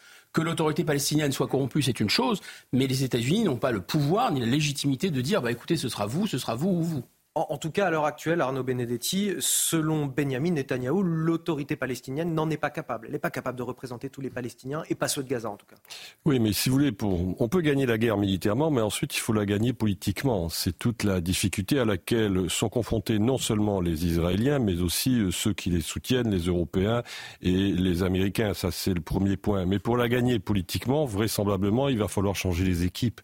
Il va falloir changer les équipes du côté de l'autorité palestinienne ça c'est un fait, mais il va falloir aussi vraisemblablement le moment venu changer les équipes du côté israélien. Donc euh, qui euh, de mieux finalement peut-être que les Américains pour permettre de jouer un rôle dans ce mécano interne à la fois à l'autorité palestinienne et euh, à Israël. Donc c'est tout l'enjeu. Et puis le troisième point, je rejoins totalement ce que dit Guillaume, c'est-à-dire que l'un des défis, j'allais dire, les plus les plus complexes pour les États-Unis, mais aussi pour les Européens, c'est finalement que ceux qui, parmi les dirigeants du monde arabe, sont, j'allais dire, les mieux intentionnés à une solution politique qui soit une solution politique viable et qui ne remette pas en cause le droit à l'existence d'Israël, euh, puissent euh, continuer à tenir cette, cette position, mais pour qu'ils puissent tenir à, cette, tenir, à tenir cette position, il faut bien évidemment qu'ils arrivent à, à, tenir la rue, la rue du monde arabe. Et la vraie difficulté aujourd'hui, c'est que on voit qu'il y a un regain aujourd'hui quand même dans le monde arabe, dans la rue du monde arabe, pour la cause palestinienne, un sujet qui d'une certaine manière avait quand même quelque peu disparu ces dernières années, en tout cas ces derniers mois du scope euh, des préoccupations de ces opinions publiques-là. Allez, on vient en France avec ce profil très inquiétant, celui d'un homme de 62 ans jugé vendredi en, correctionnel à Strasbourg pour incitation à la haine raciale et apologie du terrorisme. Il est accusé d'avoir écrit des tags antisémites un petit peu partout dans la ville. Oui, à l'audience, il a prétendu ne pas avoir de problème avec les juifs, mais être contre ceux qui tuent des enfants. L'homme qui avait déjà plusieurs mentions à son casier judiciaire a été condamné à 18 mois de prison ferme. Le détail avec Kylian Salé. À Strasbourg, l'homme condamné présente un profil très inquiétant selon le président du tribunal. Le retraité d'origine jordanienne est connu des services de police pour des faits de violence. Dans cette affaire, il a été reconnu coupable de tags antisémites dans toute la ville. Il s'était propulsé un peu dans tout Strasbourg, euh, euh, sur des commerces, des pharmacies, et en ce qui concerne euh, ma cliente, la compagnie des transports strasbourgeois également, il avait fait des tags dans des rames de tramway. Euh, et, à des stations euh, en, écrivant grosso modo souvent USA euh, plus juif égale croix gammée, mort aux juifs. L'homme a également été condamné à 1500 euros d'amende et 5 ans de suivi socio-judiciaire. Lors de l'audience, il a avoué qu'il n'arrivait pas bien à formuler ses pensées, que c'était juste pour informer les gens et qu'il regrettait ses propos, des actes qui inquiètent ce syndicat de police ces incitations à la, haine raciale et à l'apologie du terrorisme euh, présentent quand même des troubles à l'ordre public, hein, puisque derrière, ben, effectivement, vous avez, effectivement ces effets, euh, ces effets qui peuvent être euh, des passages à l'acte. Et nous, effectivement, ça nous inquiète. En France, depuis le début de la guerre entre Israël et le Hamas, 1518 actes et propos antisémites ont été recensés. Près de 600 interpellations ont eu lieu. Avec l'explosion que l'on connaît en ce moment des, actes antisémites en France, 18 mois de prison ferme, ça vous paraît une peine adéquate ou pas? Ce qui me paraîtrait surtout adéquat, euh, c'est d'envisager les chances de nationalité pour ce personnage. Et euh, je ne sais pas si sa santé mentale est tout à fait euh, acquise, hein, mais la santé mentale des gens qui font venir ce genre d'individus sur le territoire et qui leur accordent la nationalité, enfin je parle de nos dirigeants, là, se, elle se pose. Parce que franchement, on n'a vraiment pas besoin d'importer euh, ce genre d'individus extrémistes hein, qui peut jeter de l'huile sur le feu dans notre pays. Ça n'a aucun sens, sous prétexte et sous couvert. Alors on ne sait pas, parce qu'on ne connaît pas le, la biographie, disons, euh, légale et juridique de l'entrée en France de cette personne. Mais euh, voilà, son maintien sur le territoire, enfin, à moins qu'il ait la nationalité française, se pose, à mon avis. Arnaud Benedetti. pour répondre à votre question, moi je n'ai strictement aucune idée si euh, la sanction est, proportionnée ou pas. En tout cas, il y a sanction. D'une certaine manière, il faut s'en féliciter parce que en effet, ces tags sont inacceptables, surtout dans le contexte que l'on traverse. Ce qui est sûr, c'est que ce qu'il faut noter, c'est l'antisémitisme, c'est très polymorphe finalement comme, euh, comme objet. Mais clairement, ce à quoi nous assistons depuis maintenant plusieurs années, c'est qu'il y a un antisémitisme qui est, euh, dire, import, qui, est, qui, est, qui est importé euh, et qui vient notamment, entre autres, qu'il n'y ait pas seulement au, conflit euh, que l'on que l'on traverse, mais aussi parce oui, que ça a été il y a, révélateur, il y a une espèce de tendance, il y a l'islamisme qui joue un rôle également important, et puis il y a des profils qui sont totalement pathologiques. Il y a un antisémitisme pathologique.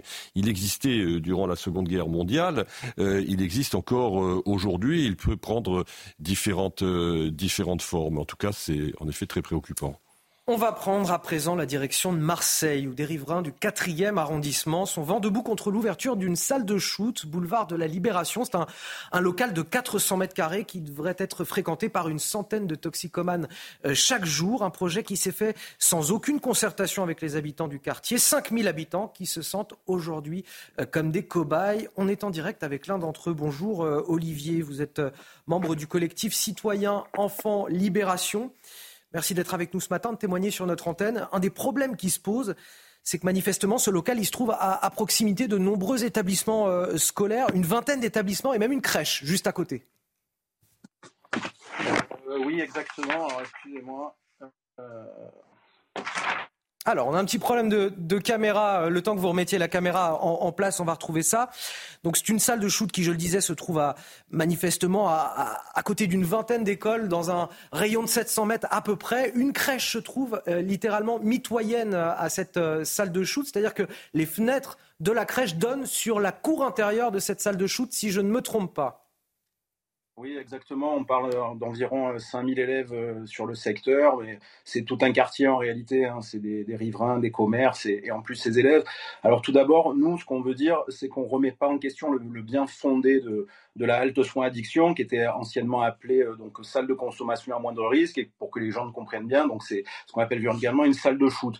C'est pas le débat on n'est pas pour ou contre. ce qui pose vraiment le problème, c'est la, zone d'implantation. On a un arrêté du ministère de la Santé qui pose les bases du projet et notamment donc les recommandations sur, euh, sur cette zone d'implantation qui dit qu'une HSA doit être implantée dans une zone, et c'est important, hein, où les nuisances liées à la toxicomanie de rue sont tangibles, c'est-à-dire évidentes. Or, au 110 boulevard de la Libération, dans ce quartier, c'est pas une zone qui a été identifiée par les services publics comme étant problématique. Il n'y a actuellement aucune nuisance autour du lieu prévu d'implantation. Et donc là, on va la mettre dans ce quartier euh, qui aujourd'hui est tranquille, euh, au milieu de 5000 élèves. Euh, donc Madame Rubirola, qui porte le projet pour la, municipalité, elle rappelle à, chaque interview, à chaque confrontation, qu'elle est médecin. Alors moi aussi, en fait, je suis médecin et je suis pas le seul professionnel de santé dans le collectif. Donc on va rappeler au docteur Rubirola ce que l'on nous a appris en premier sur les bancs de la fac, le premier principe de, prudence, c'est primum non nocere. C'est une vieille allocution romaine qui date, c'est en premier ne pas nuire. Donc avant tout, on doit évaluer la balance bénéfice-risque. Alors pour les usagers de la salle de shoot, enfin de la, de la HSA, il n'y a pas de problème. Selon le rapport de l'INSERM, la balance, elle leur est favorable. Très bien. Mais dans le cas précis, l'un des buts de ces structures, c'est aussi d'améliorer les nuisances, comme on l'a dit, causées aux riverains. Et là, on va implanter des nuisances où actuellement, il n'y en a pas. Donc le bénéfice pour les riverains, les commerçants et nos enfants, il est nul. Olivier, si je résume ce que vous êtes en train de me dire, Olivier, en, le quartier, à l'origine, n'est pas du tout un lieu de consommation. Je, résume un peu ce que vous êtes en train de me dire. Ça va attirer. Ça va attirer une population de toxicomanes, potentiellement euh, de dealers derrière, générer peut-être une insécurité qui n'existait manifestement pas auparavant. Ça va aussi poser des problèmes, j'imagine, aux, commerçants qui peuvent aussi voir euh, leur commerce se vider s'il y a de l'insécurité euh, dans le quartier. Et je pense aussi, euh, peut-être est-ce votre cas, mais aux, petits propriétaires, ceux qui ont simplement un appartement, une maison dans le quartier et qui vont voir la valeur aussi de leur habitation chuter brutalement. Bah, dans, ce cas-là, tout, le monde a ses raisons. Donc il y a les riverains proches, ça va être l'immobilier et la sécurité. Pour les enfants, euh, c'est la sécurité. Pour les, pour les commerçants, euh, c'est la sécurité et c'est pour certains euh, toute leur vie, toutes leurs économies qu'ils ont mis dedans. Donc c'est un quartier qui aujourd'hui est populaire, mais où, il y a une mixité sociale qui est, vraiment un exemple sur Marseille. Mais c'est un quartier qui est, fragile et on ne sait jamais de quel côté il va basculer. Soit il va continuer à évoluer euh, dans cette ambiance, euh, j'ai envie de dire, villageoise, euh, populaire et sereine, soit il peut basculer dans la précarité. Et là, installer une salle une halte soins addiction là, c'est lui donner le, coup de grâce. Le projet initial, il était proche de la gare Saint-Charles, vraiment dans la zone, presque à l'épicentre de la zone problématique. ce lieu avait été jugé comme idéal par Mme Rubirola, mais ça a été refusé par la maire de secteur du 1er 7e arrondissement, et vous retrouverez ces déclarations. Pour elle, le projet était naïf et mal ficelé. Avant cela, euh, on devait l'implanter au sein d'un CHU, au CHU de la Conception. Le projet il a été abandonné parce qu'il y a eu une levée de bouclier des syndicats euh, qui jugeaient que ce projet était potentiellement euh, dangereux pour les professionnels de santé. Alors, implanter une salle de shoot euh, dans un hôpital où le personnel de santé rompu à recevoir ce type de public, c'est un problème. L'implanter au milieu de 500 enfants, c'est pas un problème. En fait, on, marche sur la tête. Il n'y a que deux exemples en France de HSA. on, a entend parfaitement. Ça se passe mal pour les riverains. Olivier, on entend, on entend votre euh, colère ce matin et on, vous remercie d'accepter de, témoigner euh, sur, sur notre antenne effectivement, tout cela est fait sans concertation avec les habitants et c'est pour ça qu'on vous donne, euh, qu'on vous donne ce matin la parole. Merci d'avoir accepté de, témoigner euh, sur notre antenne. Merci beaucoup. Il est 7h18 sur CNews. Le rappel de l'actualité avec vous, Marine Sabourin. Deux frappes israéliennes ont touché un camp de réfugiés à Jabalia géré par l'ONU au nord de la bande de Gaza. La première frappe a touché une école, la seconde une maison d'un camp de réfugiés. 80 personnes sont mortes selon le ministère de la Santé du Hamas, dont 19 enfants. Ce rassemblement organisé à Nanterre par la mère de Naël, jeune homme tué lors d'un refus d'obtempérer. Cet appel a été lancé après la libération du policier mis en cause dans la mort de son fils. Ce rassemblement intervient plus de quatre mois après les émeutes qui avaient embrasé de nombreuses villes en France malgré les intempéries qui ont menacé les premières neiges dans les Alpes du Nord, plusieurs stations de ski ont finalement ouvert leurs portes hier. C'est notamment le cas de la station de Val Thorens, située à plus de 2000 mètres d'altitude, qui a donné le coup d'envoi de la saison.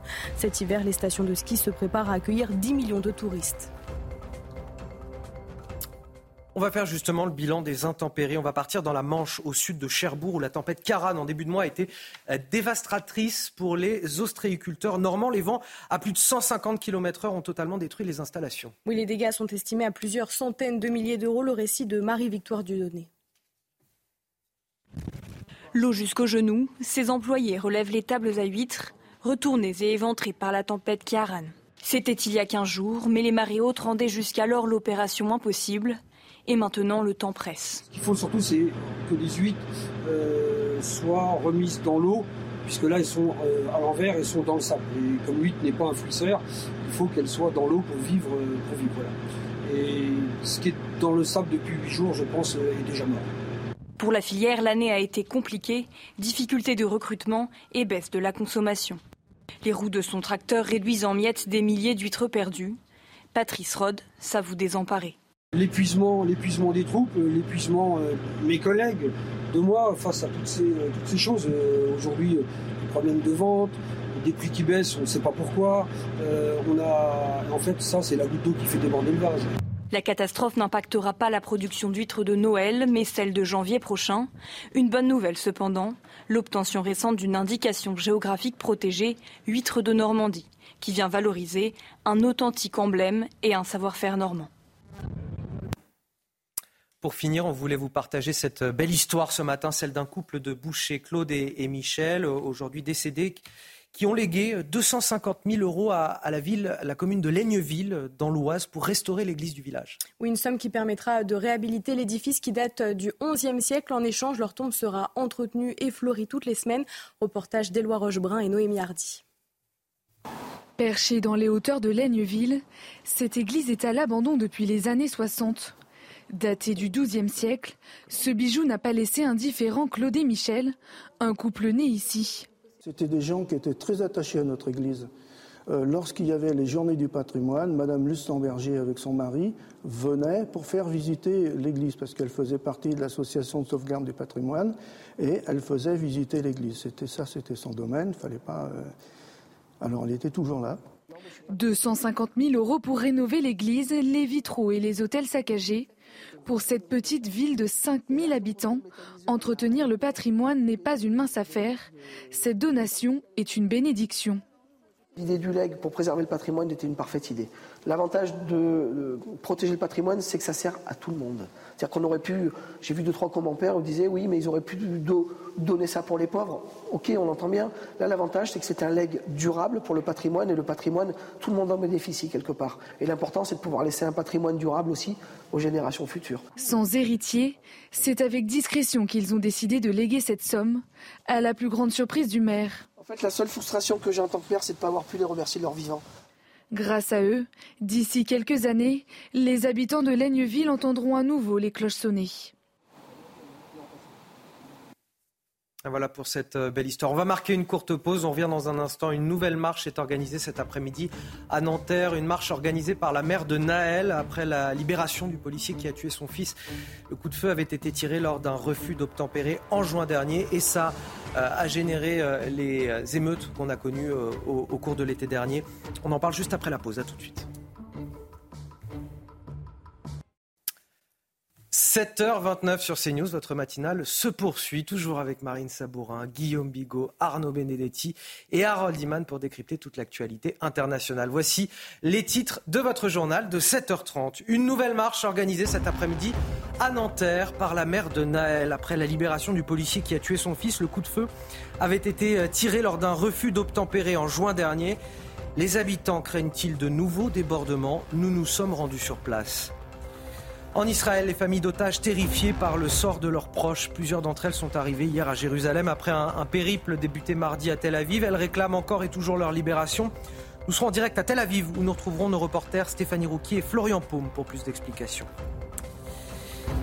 C'est un fléau pour les médecins, les rendez-vous médicaux qui ne sont pas honorés par les patients. 28 millions de rendez-vous sont manqués chaque année, 28 millions de rendez-vous perdus. Alors dans le projet de budget de la sécurité sociale, le Sénat a voté un amendement pour sanctionner ceux qui posent un, lapin à leurs médecins.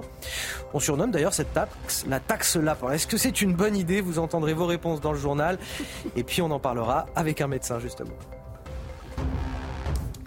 Tout d'abord, ce rassemblement organisé cet après-midi à, Nanterre par la mère de, Naël. Elle proteste contre la libération du policier qui a tiré sur son fils en, juin dernier lors d'un refus d'obtempérer. Une véritable injustice, selon elle. Oui, ce nouveau rassemblement intervient plus de quatre mois après les émeutes qui avaient embrasé de nombreuses villes en France. Alors, dans quel état d'esprit sont les habitants de Nanterre? Écoutez euh, ces témoignages recueillis au micro, de Jean-Laurent Costantini. Le récit est signé Sarah Varni. La ville de Nanterre et sa place Nelson Mandela se préparent à un nouveau rassemblement en mémoire du jeune Naël. Si certains commerces et bâtiments publics préfèrent se protéger, la plupart des habitants rencontrés, eux, ne sont pas inquiets. Je participe toujours, moi, pour marcher et par solidarité. Je pense que le temps a fait son effet et que les cœurs sont un peu plus apaisés, même si, bien sûr, il y a encore certainement de la rancœur de la part des, je pense, des populations vis-à-vis de, défiance également vis-à-vis de la police. Il y a une pression qui est réellement redescendue. Maintenant, il est toujours important, à mon avis, de militer euh, pour euh, la mémoire, pour garder euh, ce qui s'est passé aussi en mémoire. Le sentiment dominant dans ma perspective, c'est l'inquiétude. Vous connaissez le quartier, vous avez vu combien il a été détruit à partir du lendemain de l'assassinat de, de Naël et à quel point nous sommes dans un endroit qui peut être considéré comme potentiellement explosif. En juin dernier, la mort du jeune homme avait soulevé une vague de colère et de violence qui a frappé plusieurs villes de France pendant plusieurs nuits, marquées par des scènes de pillage, d'incendies et de violences urbaines. Après plus de 4 mois de détention provisoire, le policier auteur du tir mortel et mis en examen pour homicide involontaire a été remis en liberté sous contrôle judiciaire avec l'interdiction de se rendre à Nanterre ou de porter une arme. Alors évidemment, on peut comprendre la douleur d'une mère, mais est-ce qu'il n'y a pas aussi euh, une manipulation politique derrière euh, tout ça euh, Car la marche, elle n'est pas en souvenir de Naël, elle est contre la libération du policier, qui, je le rappelle, reste mis en examen de toute façon. Et quand vous entendez une Rachel Keke expliquer, de la France insoumise, expliquer qu'en fait, la vie d'un jeune noir ou d'un jeune arabe, je ne sais pas très bien ce que font faire les noirs là-dedans, enfin passons, ne vaut rien, et que en plus, quand on les tue, euh, on s'enrichit. Oui, il y a des gens dont la, fonction politique, c'est de prendre des bidons d'essence et, euh, de, déverser ça sur, euh, sur cette cendre qui couvre. Ce phénomène est complexe parce qu'en fait, en réalité, il s'est gangréné par de la violence liée au trafic de stupéfiants. Par-dessus le marché est venu se rajouter une couche de réislamisation avec des frères musulmans. La situation est compliquée. Moi, j'avais travaillé euh, euh, longtemps avec Charles Pasqua dans le, dans le département et il était très fier en 2005 de dire, ancien ministre de l'Intérieur, de dire que son département, les Hauts-de-Seine, parce que très riche, et on voit d'ailleurs hein, les, les, les, les Hauts-de-Seine, même s'il y a des endroits un peu pauvres dans les Hauts-de-Seine, que gros, en fait, ce département, contrairement à d'autres euh, banlieues françaises et communes autour de Paris, a été quand même vraiment un peu soulevé par les vents de la mondialisation et s'est enrichi. Donc il y a beaucoup d'infrastructures, etc. Donc on voit bien que c'est un pur prétexte en fait. Mis de côté, encore une fois, euh, la douleur de la mer, c'est quelque chose d'irresponsable dans l'organisation d'une telle manifestation quand on voit ce qui s'est passé euh, en juin et en juillet dernier. Oui, il y a évidemment une instrumentalisation euh, politique derrière cette mobilisation. Euh, ce qu'il faut euh, noter, c'est qu'en fait, quand on entend les déclarations de ceux qui organisent cette manifestation, ils remettent en cause une décision de justice qui est euh, la libération de ce policier qui, vous l'avez rappelé, est mis en examen et qui de toute façon sera jugé. Donc une procédure on ne peut plus normale. En fait, je veux dire, il, il, il, reproche d'une certaine manière un fonctionnement qui est tout à fait, là pour le coup, euh, me semble-t-il, légitime de la, justice. Après, moi je crois que si vous voulez, manifestement, on se cherche une seconde affaire Traoré euh, du côté euh, d'un certain nombre de, de, responsables de ce type de mobilisation. Et parce que l'affaire Traoré est une affaire qui, quand même, aujourd'hui, est assez derrière nous. Et là aussi, la justice a déjà, me semble-t-il, tranché.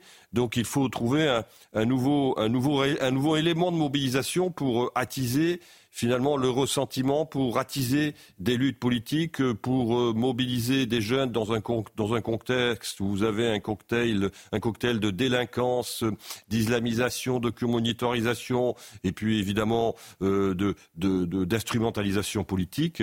Voilà, voilà où nous en sommes. Alors on va faire le point justement, vous en parliez à l'instant de la procédure judiciaire en cours, ce policier de 38 ans qui reste, euh, malgré sa libération, mis en examen pour meurtre et placé sous contrôle judiciaire pour son tir mortel. Écoutez les explications de notre spécialiste police-justice, Noémie Schulz. Pour les juges d'instruction, la situation a évolué depuis le jour où il a été décidé d'incarcérer le policier. Cet été, on le rappelle, la détention provisoire avait été justifiée euh, par différentes raisons. D'abord, le risque de trouble à l'ordre public et la crainte de nouvelles émeutes. Ensuite, le risque de concertation frauduleuse entre le policier et son collègue présent lui aussi au moment du tir, euh, car il y avait des contradictions entre les déclarations euh, des deux hommes. Enfin, le risque de pression sur les témoins. Depuis, tous les protagonistes ont été entendus. L'information judiciaire a progressé selon les magistrats qui notent qu'il reste des divergences entre les différentes versions euh, données, mais que le risque de concertation apparaît désormais moins important. Enfin, si le trouble à l'ordre public demeure, il est moindre qu'à la date du placement en détention provisoire. Le policier est donc sorti de prison cette semaine mais il n'est pas totalement libre de ses mouvements pour autant. En effet, il a été placé sous contrôle judiciaire avec interdiction d'entrer en contact avec les témoins, avec les parties civiles, interdiction de paraître à Nanterre et interdiction de porter une arme.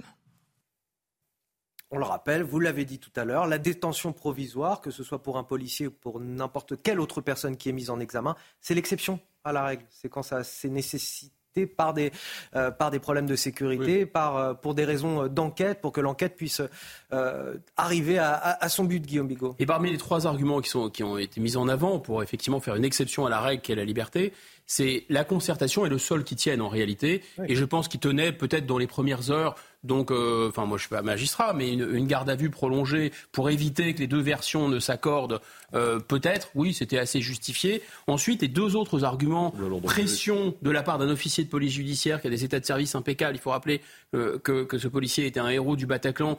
Pression sur les témoins, il connaît la chanson, c'est un policier chevronné, c'est délirant. Et alors, le dernier motif est le plus stupéfiant, c'est ordre public. C'est-à-dire qu'en fait, on reconnaît en fait qu'on a voulu euh, enfin, c'est le prolongement de la génuflexion de l'Assemblée nationale avec la minute de silence. Je rappelle, dans la tradition française, réservée aux héros français tombés face à l'ennemi. Hein. Donc, euh, la minute de silence à l'Assemblée nationale, ça a été prolongé par les magistrats qui ont voulu euh, montrer une marque de soumission aux émeutiers.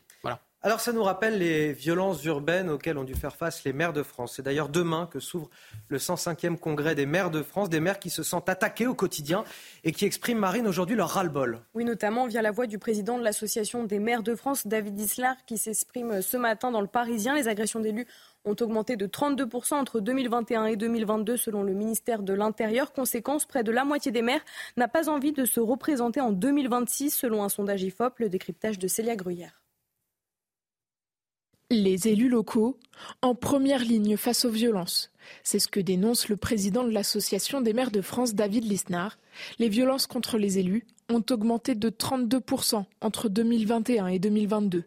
Au 15 octobre dernier, le nombre d'agressions était déjà supérieur à celui de l'année dernière. Ça arrive à tous les maires d'être parfois bousculés, menacés, sans compter les attaques anonymes sur les réseaux sociaux. En plus des agressions qu'ils subissent, les maires constatent la hausse de la violence directement dans leur commune. Les dégradations dans les communes de 5 000 à 20 000 habitants ont augmenté de 38% depuis 2017. Des violences qui se sont exprimées notamment pendant les émeutes de juillet. Pour David Lisnard, pas de doute, il y en aura d'autres. Une situation qui pousse de plus en plus de maires à la démission. Depuis le printemps 2020, le rythme des démissions est de 40 par mois. Sur la décennie 2014-2024, le rythme de démission représente le double de celui de la décennie précédente. Ces démissions s'expliquent aussi par la difficulté à pouvoir agir. David Lisnard attend plus d'actes de décentralisation de la part d'Emmanuel Macron.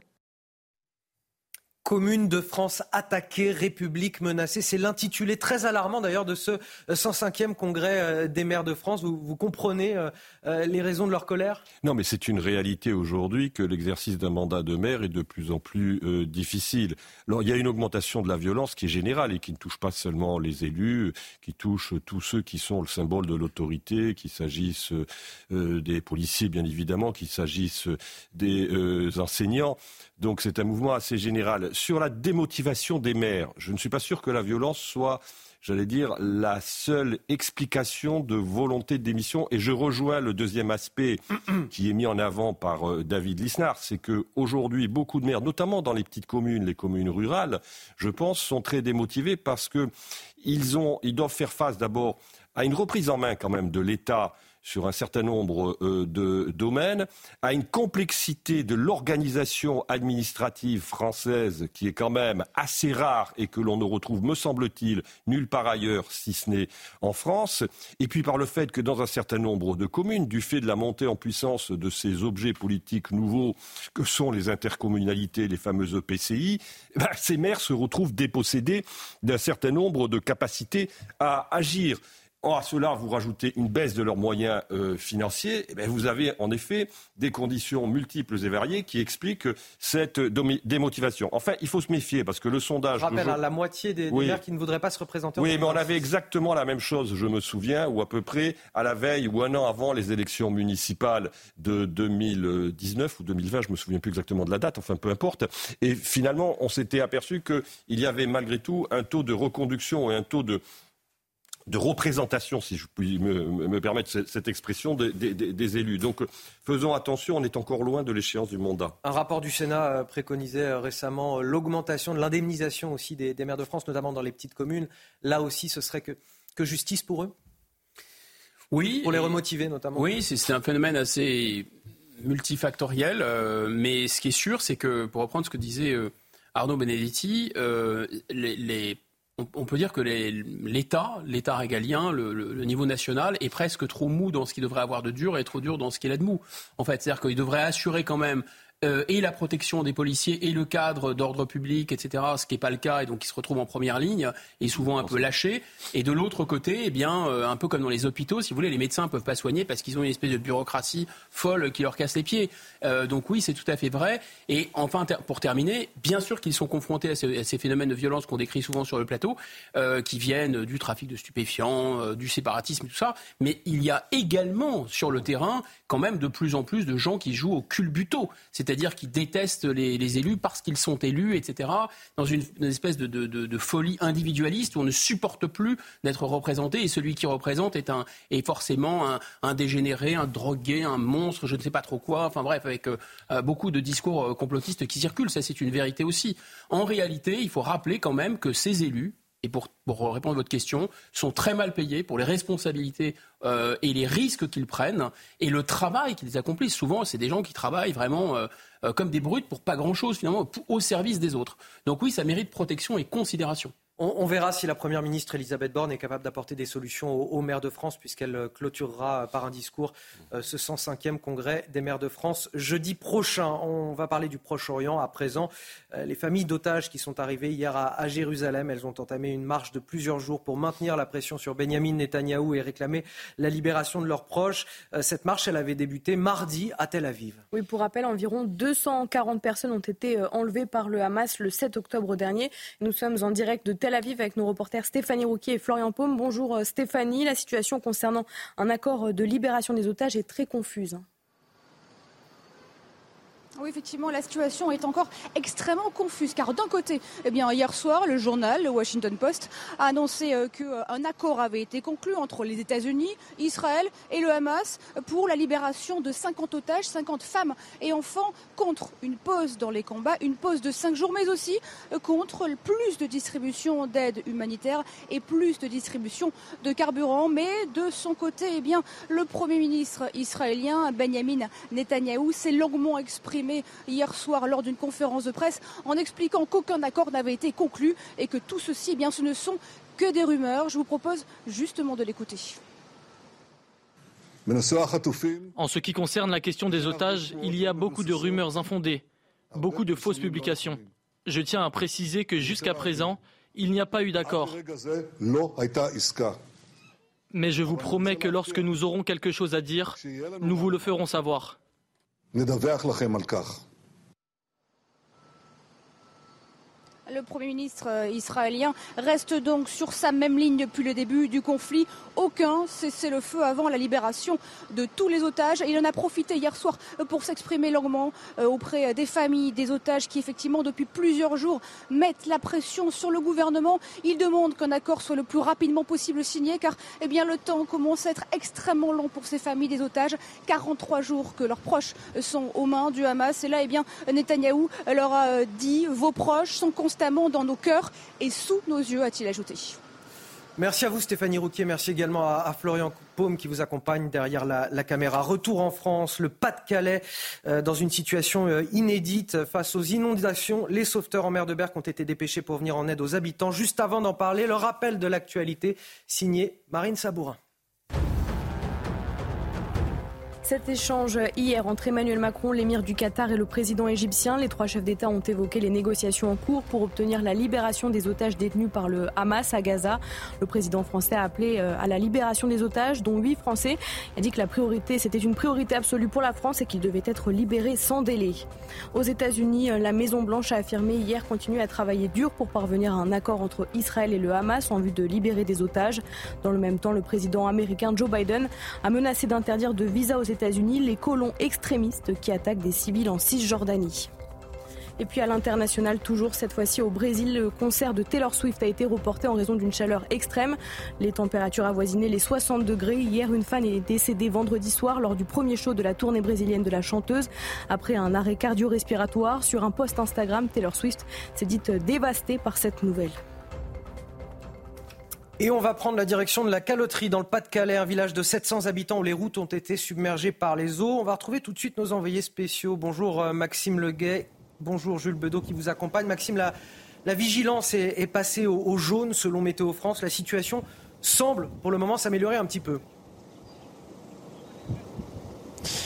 Oui, une décrue qui se poursuit mais qui fait face au retour de la pluie qui retarde son bon déroulement.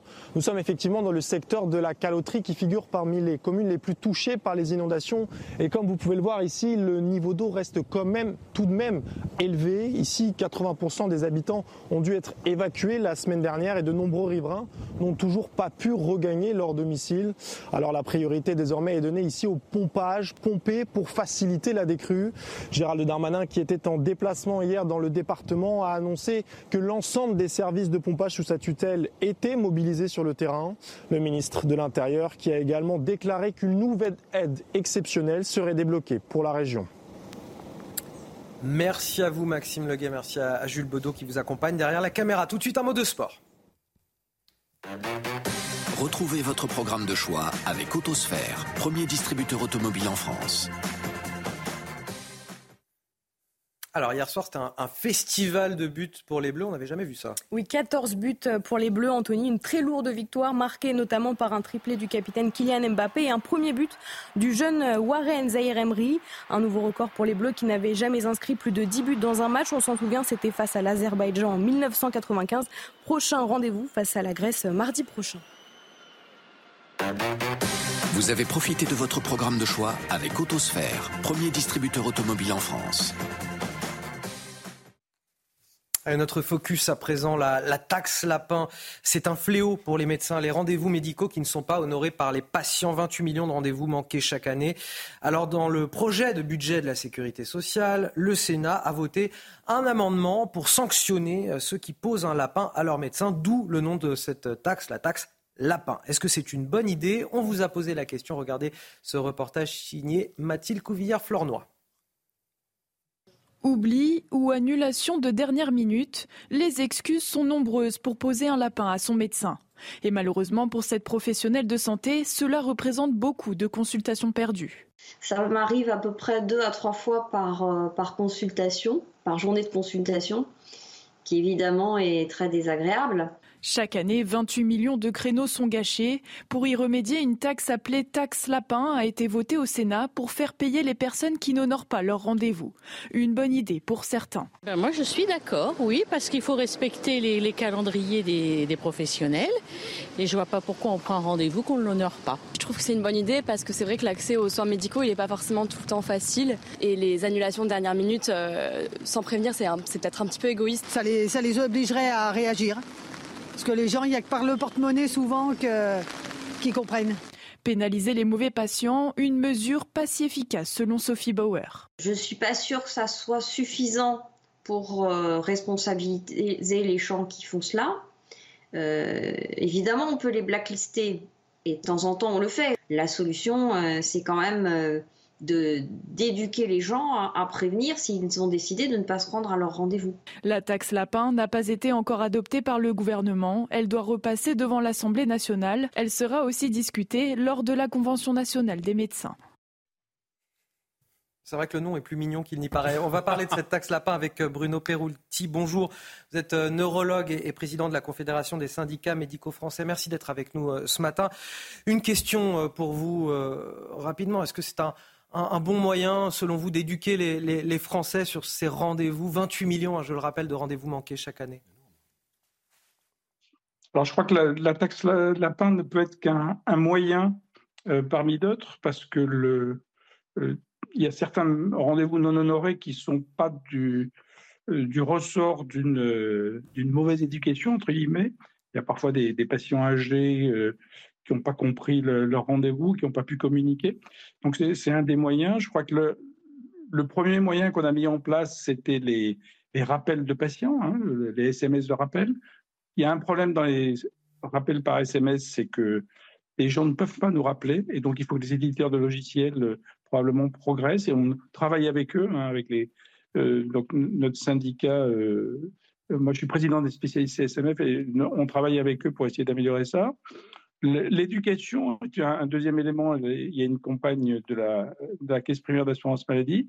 Et effectivement, il faut prévoir probablement une taxe qui est l'élément ultime euh, dans des, conditions bien précises pour compenser euh, tous ces rendez-vous euh, perdus par le système de santé qui représente, comme vous l'avez dit, 28 millions de consultations. Et donc, pour un, médecin, c'est un mois de, consultation qui s'en va.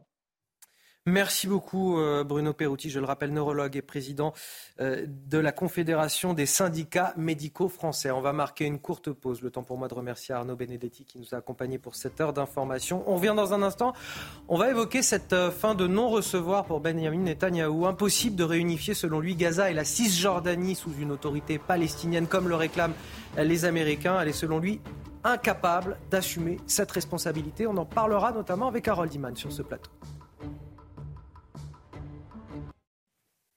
7h58 sur CNews. Bon réveil à tous et bienvenue dans votre matinale week-end. Pour bien commencer la journée, pour ceux qui nous rejoignent, voici tout de suite la météo. Loïc Roosevelt. La météo avec Wurtmodif, spécialiste des vêtements de travail et chaussures de sécurité. Wurtmodif, sur vous tout le temps. La météo avec Mystérieux Repulpant, le sérum anti-âge global au venin de serpent par Garantia. Bonjour à tous. Et il fera encore plus beau et plus doux sur un tiers sud. Vous allez le voir avec les prévisions, avec les cartes. Pour ce matin, vous remarquez ces pluies présentes surtout sur une bande centrale. Quelques nuages bas, encore de la grisaille sur les départements du sud-ouest. Sinon, ailleurs, le plus souvent un soleil simplement voilé et un vent modéré à fort, notamment en allant vers la Manche, mais aussi vers la mer du Nord. Ça va souffler jusqu'à 70 km par heure. Vent qui va se renforcer l'après-midi, notamment sur le Cotentin, avec des pointes jusqu'à 80 km par heure. Toujours ces pluies sur cette bande centrale. À l'arrière, vous aurez une alternance de nuages et d'éclaircies, mais un risque d'averse localisé, notamment sur les littoraux. Au nord, et toujours un soleil voilé sur un tiers sud, un temps plus lumineux, je vous le disais, du vent prévu sur l'île de Beauté. Les températures matinales seront un peu moins fraîches euh, qu'hier matin. C'est vrai, des températures qui remontent un peu, des valeurs faiblement positives vers Rodez, 4 degrés seulement, mais 10 degrés de plus à La Rochelle, 12 cette fois-ci à Paris, même température en moyenne. Sur la Bretagne, des maximales en hausse très douces pour un mois de novembre, comprises entre 12 et 22 degrés. 12 seulement au meilleur de la journée à Rouen, 10 degrés de plus dans l'extrême sud. À Perpignan, on rappelle que ce sont des valeurs à l'ombre et à l'abri du vent. Grande douceur donc pour cette période de l'année dans l'extrême sud du territoire, sur les Pyrénées-Orientales, mais aussi sur une partie de l'île de Beauté ou encore sur le Pays Basque, 19, 20 degrés. Très bon dimanche à tous. C'était la météo avec Mystérieux Repulpant le sérum anti-âge global au venin de serpent par Garantia. C'était la météo avec Wurtmodif, spécialiste des vêtements de travail et chaussures de sécurité. Wurtmodif, sur vous tout le temps. Et on est encore ensemble jusqu'à 9h pour de l'info, de l'analyse, des débats avec une équipe de talent, bien évidemment Marine Sabourin à mes côtés, Guillaume Bigot, Arthur de Vatrigan qui nous a rejoint, directeur de la de l'Incorrect. Bonjour à vous et toujours Harold Iman pour décrypter l'actualité internationale. Et c'est ce dont on va parler en premier. D'ailleurs, cette fin de non-recevoir pour Benjamin Netanyahou. Impossible de réunifier Gaza et la Cisjordanie sous une autorité palestinienne comme le réclame le président américain. Elle est selon lui incapable d'assumer cette responsabilité. Lors d'une conférence de presse, le Premier ministre israélien a tenu hier soir un discours de fermeté sur l'action de Tsahal dans la bande de Gaza. Le décryptage dans un instant avec Harold. 18 mois de prison ferme pour des tags antisémites à Strasbourg. C'est la condamnation prononcée pour cet homme de 62 ans au profil inquiétant. Il avait déjà plusieurs mentions sur son casier judiciaire. Les détails à suivre. Et puis nous irons dans le Pas-de-Calais où des milliers d'habitations ont été touchées par les dernières intempéries face aux, inondations. Les sauveteurs en mer de Berck ont même dû intervenir, une situation inédite. Nous serons en direct euh, de la caloterie avec nos reporters Maxime Leguet et Jules Bedeau pour en parler.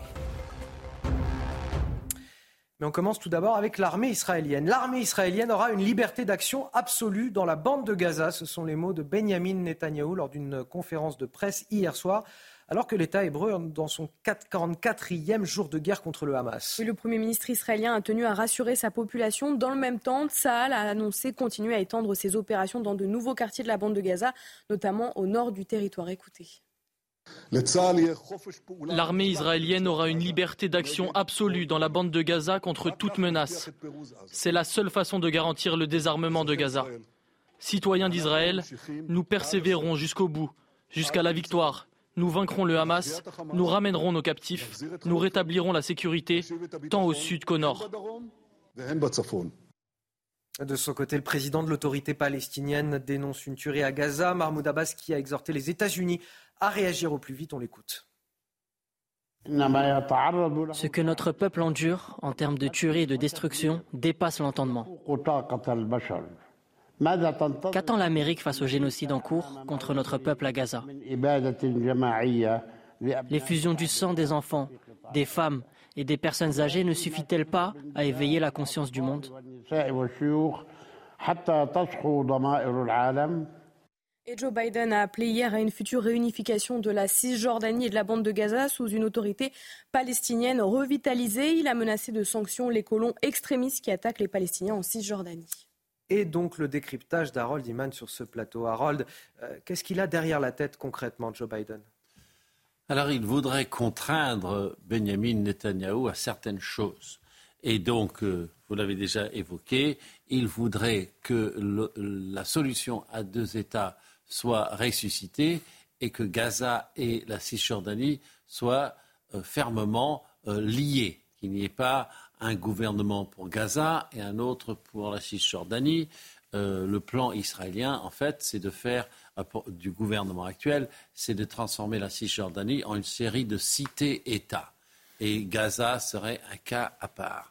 Alors voilà, le là est venu de Washington. Non, il faudra revenir grosso modo à quelque chose qui ressemble au processus euh, d'Oslo.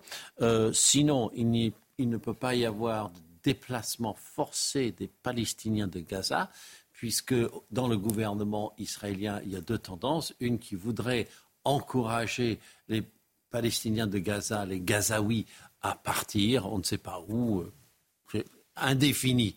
Liban, Égypte, Golfe, Amérique du Sud, c'est extrêmement mal ficelé. Mais voilà cette tendance. Et l'autre tendance, qui parfois habite les, mêmes cerveaux, hein, c'est assez, curieux, l'autre tendance, c'est euh, ben, évidemment qu'ils vont rester, mais ils vont rester et on, va les, leur ôter cette influence du Hamas et du djihadisme et de l'antisémitisme forcené. Donc, euh, c'est un peu ce que leur livre Joe Biden. Il dit non, vous allez les garder et on fera une nouvelle Palestine avec une nouvelle autorité palestinienne. Sous-entendu, euh, Mahmoud Abbas ne sera plus là parce qu'il est un peu toxique quand même et euh, il, a quand même fait des déclarations très antisémites et, là vraiment dans le genre. Euh, dans le genre, on va dire, 19e siècle. Ce n'était pas des choses juste superficielles. Donc euh, voilà, et il n'y aura pas non plus de réduction du territoire de Gaza, parce qu'à un moment donné, le ministre de la Défense avait dit euh, Gaza ne sera plus aussi grand qu'avant. Mais voilà, tout ça fini, vous ne déviez pas, c'est moi, Joe Biden, qui commande, et il faut dire qu'il a une carte dont on parle peut-être pas assez, c'est qu'il tient en échec l'Iran, au Liban, en Syrie et au Yémen. C'est-à-dire, il défend le nord d'Israël, il défend aussi Elat. Donc ce n'est pas rien. Merci euh, Harold Iman. Guillaume Bigot, est-ce euh, déraisonnable ou pas euh, d'évoquer les solutions politiques, de parler de l'après quand Israël est en pleine guerre contre le terrorisme du Hamas? Ou c'est nécessaire? Non, ce n'est pas déraisonnable. c'est d'autant moins déraisonnable que Joe Biden est bien placé pour savoir que les alliés des États-Unis et même les pays arabes, les régimes arabes qui étaient qui avaient déjà fait la paix avec Israël ou qui allaient la faire, et d'abord euh, l'Arabie saoudite, hein, sont traversés quand même par des, par des vents de contestation dont il ne faudrait pas que ça se transforme en nouveau printemps arabe, parce que là, ce serait cataclysmique. Hein. Donc ça, c'est déjà très important. Ensuite, l'autre chose, c'est que Joe Biden, vous savez, les États-Unis, on dit que c'est un empire, c'est impérialisme. Je pense pas. Je pense que les États-Unis, c'était une hégémonie. C'est-à-dire, c'est une puissance qui est ultra écrasante, Personne ne peut rivaliser avec elle aujourd'hui, mais c'est une puissance très égoïste. Donc elle fait exactement ce qui l'intéresse sur le plan intérieur. Or, il faut bien comprendre que pourquoi les États-Unis ont été très souples, moins qu'on puisse dire, très accommodants avec Israël pendant très longtemps, et notamment en termes d'imposition du droit international, c'est parce qu'il y a, euh, pendant, pendant longtemps, il y a eu un lobby pro-israélien, enfin dès d'ailleurs, des lobbies juifs aux États-Unis, qui conditionnaient un peu euh, les élections américaines, localement ou nationalement. Mais maintenant, Joe Biden doit compter aussi avec l'émergence euh, de lobbies arabes euh, à l'intérieur des États-Unis ou de lobbies pro-palestiniens. Donc vous voyez, ça, ça, change aussi la donne de cette puissance qui est complètement euh, égoïste et hégémonique. Et enfin, dernier point, moi ce qui me paraît très étrange dans cette... la seule chose qui me paraît étrange, parce que sinon Joe Biden se, se range à la position française qui m'a toujours paru raisonnable, c'est de dire on, on va choisir choisir pour les Palestiniens leurs dirigeants. Bon, ben non, c'est aux Palestiniens de choisir leurs dirigeants. Arthur de Vatrigan. Bah, une violence d'une telle ampleur qu'a connue euh, Israël en 7 octobre dernier rend plus que jamais nécessaire la séparation des populations. Donc ils ont raison évidemment de penser à l'après. Et ça ruine plus que jamais donc de fait un État unique où vivraient juifs et arabes en harmonie et en paix. Monde a compris que ce n'était pas possible. Le problème, c'est quoi? La question, c'est quelle forme doit prendre cette séparation? C'est ce que propose Joe Biden, évidemment. C'est la partie la plus difficile parce qu'on se souvient tous, et les Israéliens en premier, ce qui a donné le retrait du Liban en 2000, c'est le Hezbollah. Le retrait à Gaza en 2005, c'est le Hamas. Et personne, surtout pas les Israéliens, veulent être à portée de missiles à moins de 10 km d'un futur ennemi. Donc tout doit se penser maintenant, évidemment, d'autant plus que ce qui se passe en Cisjordanie, ce qui se passe à Gaza n'est pas la même chose. En Cisjordanie, les orthodoxes juifs ont une grande responsabilité, on sait ce qui se passe, on sait la manière dont ils traitent euh, les Cisjordaniens, donc il y a une vraie question qui se pose. En tout cas, la question doit être posée maintenant, évidemment, gouverner c'est prévoir, et surtout encore plus en géopolitique. Retour en France avec euh, ce profil très inquiétant. Un homme de 62 ans, jugé vendredi en correctionnel à Strasbourg pour incitation à la haine raciale et apologie du terrorisme. Il est accusé d'avoir écrit des tags antisémites un petit peu partout dans la ville. Oui, à l'audience, euh, il a prétendu ne pas avoir de problème euh, avec les juifs, mais être contre ceux qui tuent des enfants. L'homme qui avait déjà plusieurs mentions à son casier judiciaire a été condamné à 18 mois de prison ferme. Le détail avec Kylian Salé. À Strasbourg, l'homme condamné présente un profil très inquiétant selon le président du tribunal. Le retraité d'origine jordanienne est connu des services de police pour des faits de violence. Dans cette affaire, il a été reconnu coupable de tags antisémites dans toute la ville. Il s'était propulsé un peu dans tout Strasbourg, euh, euh, sur des commerces, des pharmacies, et en ce qui concerne euh, ma cliente, la compagnie des transports strasbourgeois également, il avait fait des tags dans des rames de tramway. Euh, et, à des stations euh, en, écrivant grosso modo souvent USA euh, plus juif égale croix gammée, mort aux juifs.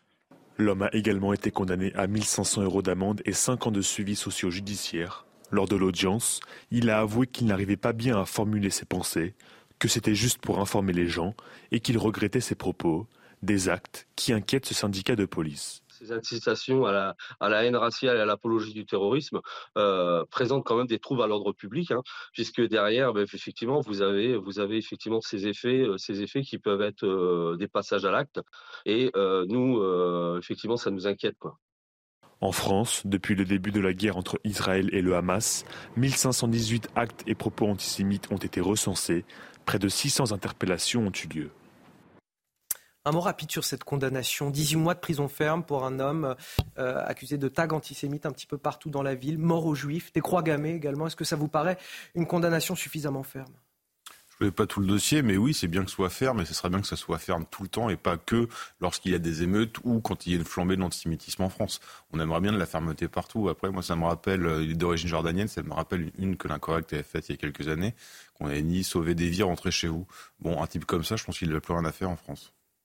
On va partir euh, dans le Pas-de-Calais à présent.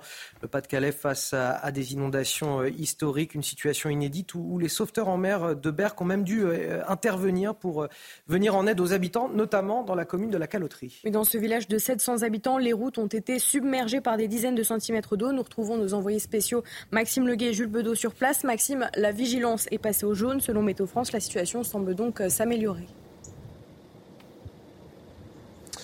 Oui, la situation s'améliore et la décrue se poursuit, mais le niveau d'eau reste tout de même élevé. Comme vous pouvez le voir sur les images, nous sommes effectivement dans le secteur de la caloterie qui fait partie des communes les plus touchées par les inondations. Ici, le niveau d'eau reste élevé. 80% des habitants avaient été évacués il y a une semaine au moment des inondations et n'ont toujours pas pu, nombreux d'entre eux n'ont toujours pas pu retourner chez eux. Ici, la priorité est donc donnée au pompage, du pompage pour faciliter la décrue. Gérald Darmanin qui était en déplacement dans le département hier, a annoncé que l'ensemble des services de pompage sous sa tutelle étaient mobilisés sur le terrain. Le ministre de l'Intérieur qui a également déclaré qu'une nouvelle aide exceptionnelle serait mobilisée et débloquée pour la région une fois l'ensemble des dégâts, euh, euh, des, dégâts matériels chiffrés et euh, voilà, tout simplement pour la région une nouvelle aide exceptionnelle après les 50 millions d'euros qu'avait déjà annoncé Emmanuel Macron la semaine dernière. Merci beaucoup Maxime Leguet, merci également à Jules Baudot qui vous accompagne derrière la caméra. Caméras. On va partir aussi euh, toujours sur les conséquences de ces intempéries euh, du côté de la Manche, au sud de Cherbourg, où la tempête Karan, au début du mois, a été dévastatrice pour les ostréiculteurs normands. Les vents à plus de 150 km par heure ont totalement détruit les installations. Oui, les dégâts sont estimés à plusieurs centaines de milliers d'euros. Le récit de Marie-Victoire Dudonné. L'eau jusqu'aux genoux, ses employés relèvent les tables à huîtres, retournées et éventrées par la tempête Kiaran. C'était il y a 15 jours, mais les marées hautes rendaient jusqu'alors l'opération impossible. Et maintenant, le temps presse. Ce qu'il faut surtout, c'est que les huîtres euh, soient remises dans l'eau, puisque là, elles sont euh, à l'envers, elles sont dans le sable. Et comme l'huître n'est pas un fluisseur, il faut qu'elle soit dans l'eau pour vivre. Euh, pour vivre Et ce qui est dans le sable depuis 8 jours, je pense, est déjà mort. Pour la filière, l'année a été compliquée, difficulté de recrutement et baisse de la consommation.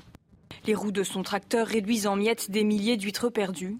Patrice Rod s'avoue désemparé.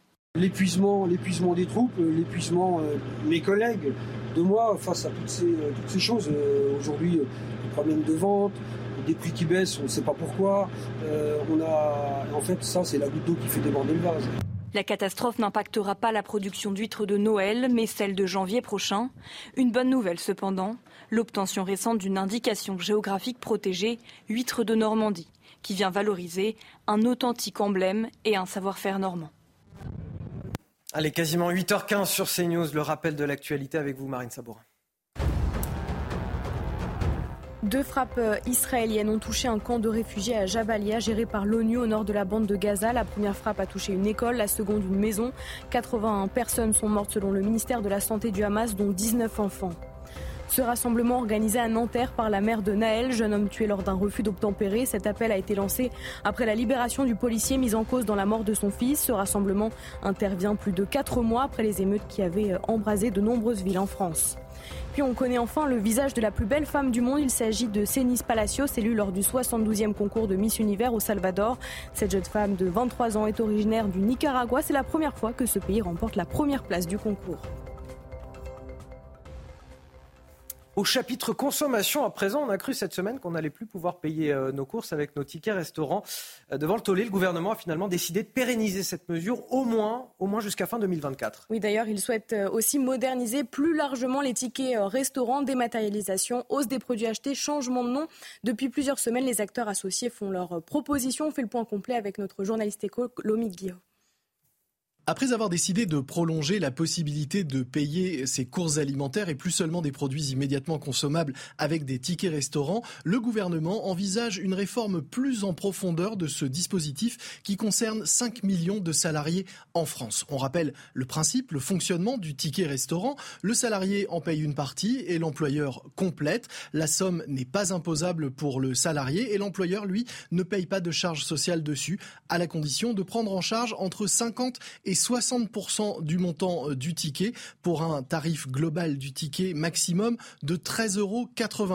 Les syndicats, certains d'entre eux, aimeraient pouvoir porter cette proportion à 70% à la charge de l'employeur. Autre réflexion, la dématérialisation totale des tickets. Sauf que jusqu'à présent, certains salariés aimaient donner euh, les tickets euh, à leurs enfants ou par exemple à des personnes en difficulté. Le gouvernement voudrait donc que demain, on puisse également faire bénéficier ses proches de tickets dématérialisés et donner certaines sommes à des associations, par exemple.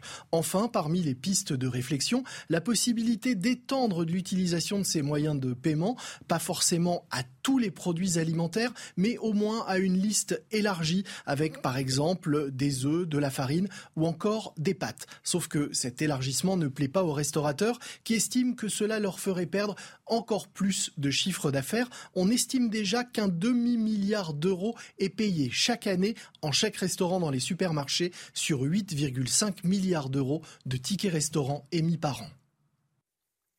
Et puis vous l'attendez tous, c'est bien sûr euh, l'édito de Guillaume Bigot.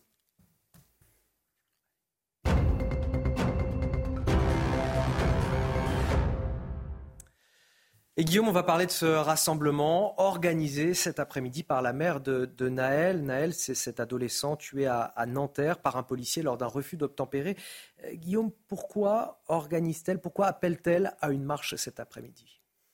Parce qu'elle se sent, elle se dit victime d'injustice. Alors c'est normal qu'une mère qui a perdu son fils se sente... Euh, euh, éprouve un sentiment d'injustice, mais elle met en avant deux arguments. La première injustice qu'elle dit euh, avoir subie, c'est un jeune homme ne mérite pas de mourir pour refus d'interpellation. Bon, c'est une, c'est une évidence. Mais est-ce que c'est une injustice pour autant? Non, seul le procès le dira s'il y a injustice ou pas, euh, puisque pour l'instant, ça n'a pas été jugé. Donc, on, la seule chose qu'on sait de cette affaire pour l'instant, c'est que son fils a refusé à plusieurs reprises d'obtempérer et qu'il a été tué par un tir qui était destiné à arrêter un véhicule qui avait failli percuter trois passants. C'est la seule chose qu'on sait pour l'instant. Après, elle parle d'une seconde injustice. Cette seconde injustice, c'est que le policier auteur du tir a été libéré après quatre mois et demi de détention préventive. Mais il faut rappeler que d'abord c'est un officier de police judiciaire, c'est un héros du Bataclan, et que la détention provisoire c'est l'exception. Il est évidemment présumé innocent comme tout un chacun, et donc c'était vraiment que s'il était, euh, il pouvait se soustraire à la justice, c'est l'argument principal, mais c'était pas raisonnable. Donc c'était plutôt, c'était plutôt l'incarcération qui était une injustice. Alors, je, voilà ce qu'on peut répondre. Est-ce qu'il faudrait répondre pour calmer un peu euh, euh, cette, cette, maman, dont on peut comprendre qu'elle soit en colère en réalité, mais il y a sans doute des gens qui l'instrumentalisent. Parce que si on veut parler d'injustice, moi je pense que le policier qui est rescapé, qui a été traîné sur 20 mètres, scalpé, qui a été laissé quasiment pour mort en mai dernier et qui vient d'apprendre que euh, le gamin de 16 ans, le, petit, le petit ange de 16 ans qui avait volé un véhicule, euh, à qui il avait demandé de s'arrêter et qu'il a traîné sur 20 mètres, lui, il peut effectivement se sentir euh, injustement traité puisque l'auteur des faits a été uniquement condamné à 35 heures d'intérêt général. Alors, Ça, c'est injuste. Parmi les, injustices qu'évoque la mère de Naël, il y a cette cagnotte, 1 600 000 euros en faveur du policier. N'a-t-elle pas raison d'y voir une injustice?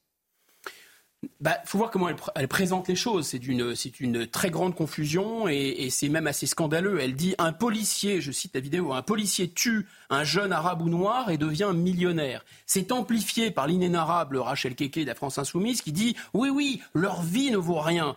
Donc on voit encore euh, qui instrumentalise qui derrière et, euh, la, la détresse de cette femme. Mais en fait, il est évidemment fait allusion, Anthony, vous avez raison, à la cagnotte qui a été créée euh, par Jean Messia. Et moi, je crois qu'il y a un contresens total au sujet euh, de cette cagnotte et du succès qu'elle a rencontré. C'est vrai, elle a rencontré un grand succès. À mon avis, qu'est-ce que nos compatriotes ont voulu dire en abondant cette cagnotte qui a dépassé le million?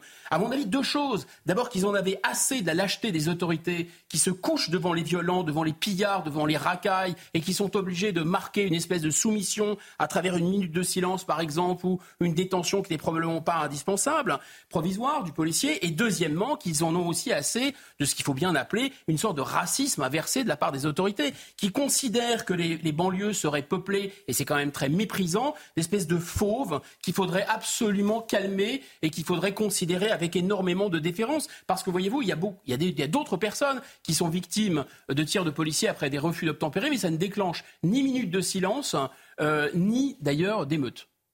Est-ce que l'on peut s'attendre à une manifestation qui dégénère, voire à de nouvelles émeutes? Non, je pense pas spécifiquement cet après-midi, euh, parce que d'abord, il faut rappeler que ces, émeutes, euh, elles étaient un pur prétexte hein, pour piller, brûler, casser, etc.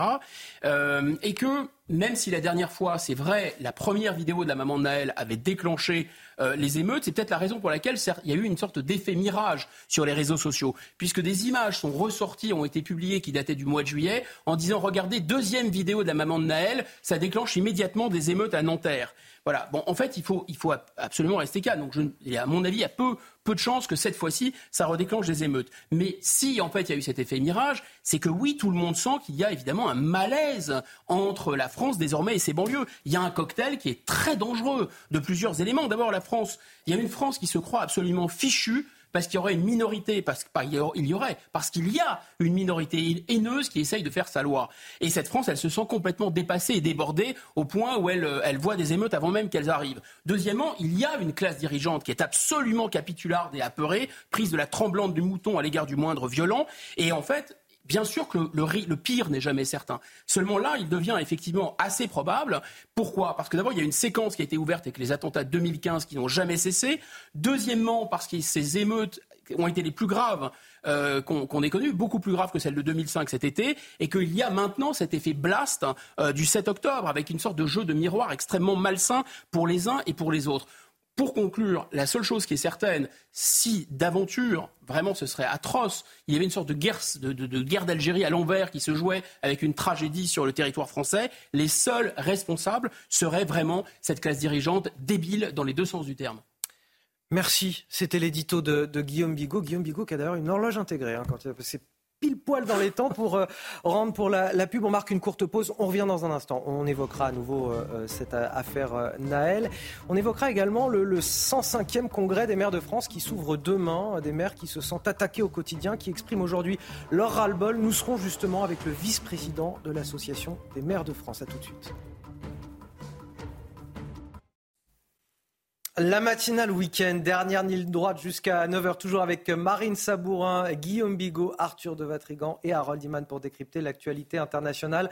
Voici les titres de votre journal. À la une, face à la violence, les élus se mobilisent. C'est demain que s'ouvre le congrès annuel des maires de France, des maires qui se sentent attaqués au quotidien et qui expriment aujourd'hui leur ras-le-bol. Nous serons dans un instant avec André Léniel, vice-président de l'Association des maires de France. En Israël, les familles d'otages terrifiées par le sort de leurs proches, plusieurs d'entre elles sont arrivées hier à Jérusalem après un périple débuté mardi à Tel Aviv. Elles réclament encore et toujours leur libération. Nous serons en direct de Tel Aviv où nous retrouverons nos reporters Stéphanie Rouquier et Florian Paume. C'est un fléau pour les médecins, les rendez-vous médicaux qui ne sont pas honorés par les patients. 28 millions de rendez-vous manqués chaque année, 28 millions de rendez-vous perdus. Alors dans le projet de budget de la sécurité sociale, le Sénat a voté un amendement pour sanctionner ceux qui posent un, lapin à leurs médecins. Et d'ailleurs, on surnomme cette taxe la taxe lapin. Est-ce que c'est une bonne idée? Vous entendrez euh, vos réponses et celles des médecins également dans ce journal.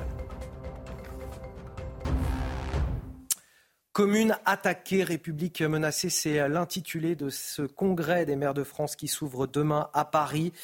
Euh, notamment euh, la voix qui s'exprime ce matin dans le Parisien aujourd'hui en France du président de l'Association des maires de France, David Linard. Oui, les agressions d'élus ont augmenté de 32% entre 2021 et 2022 selon le ministère de l'Intérieur. Conséquence, près de la moitié des maires n'a pas envie de se représenter en 2026 selon un sondage IFOP, le décryptage de Célia Gruyère. Les élus locaux en première ligne face aux violences. C'est ce que dénonce le président de l'Association des maires de France, David Lisnard. Les violences contre les élus ont augmenté de 32% entre 2021 et 2022. Au 15 octobre dernier, le nombre d'agressions était déjà supérieur à celui de l'année dernière. Ça arrive à tous les maires d'être parfois bousculés, menacés, sans compter les attaques anonymes sur les réseaux sociaux. En plus des agressions qu'ils subissent, les maires constatent la hausse de la violence directement dans leur commune. Les dégradations dans les communes de 5 000 à 20 000 habitants ont augmenté de 38% depuis 2017. Des violences qui se sont exprimées notamment pendant les émeutes de juillet. Pour David Lisnard, pas de doute, il y en aura d'autres. Une situation qui pousse de plus en plus de maires à la démission. Depuis le printemps 2020, le rythme des démissions est de 40 par mois. Sur la décennie 2014-2024, le rythme de démission représente le double de celui de la décennie précédente. Ces démissions s'expliquent aussi par la difficulté à pouvoir agir. David Lisnard attend plus d'actes de décentralisation de la part d'Emmanuel Macron. Et nous sommes avec André euh, Léniel, vice-président de l'Association des maires de France et maires euh, socialistes d'Issoudun dans le département de l'Inde. Merci d'être avec nous euh, ce matin. L'intitulé du congrès qui démarre demain à, Paris est quand même très alarmant. Commune de France attaquée, République menacée. Vous estimez aujourd'hui qu'il y a un véritable risque démocratique pour le pays? Oui, tout à fait. Nous savons que les Français ont, deux patries en définitive, la France bien sûr, mais aussi leur commune. Aujourd'hui, la commune est en danger.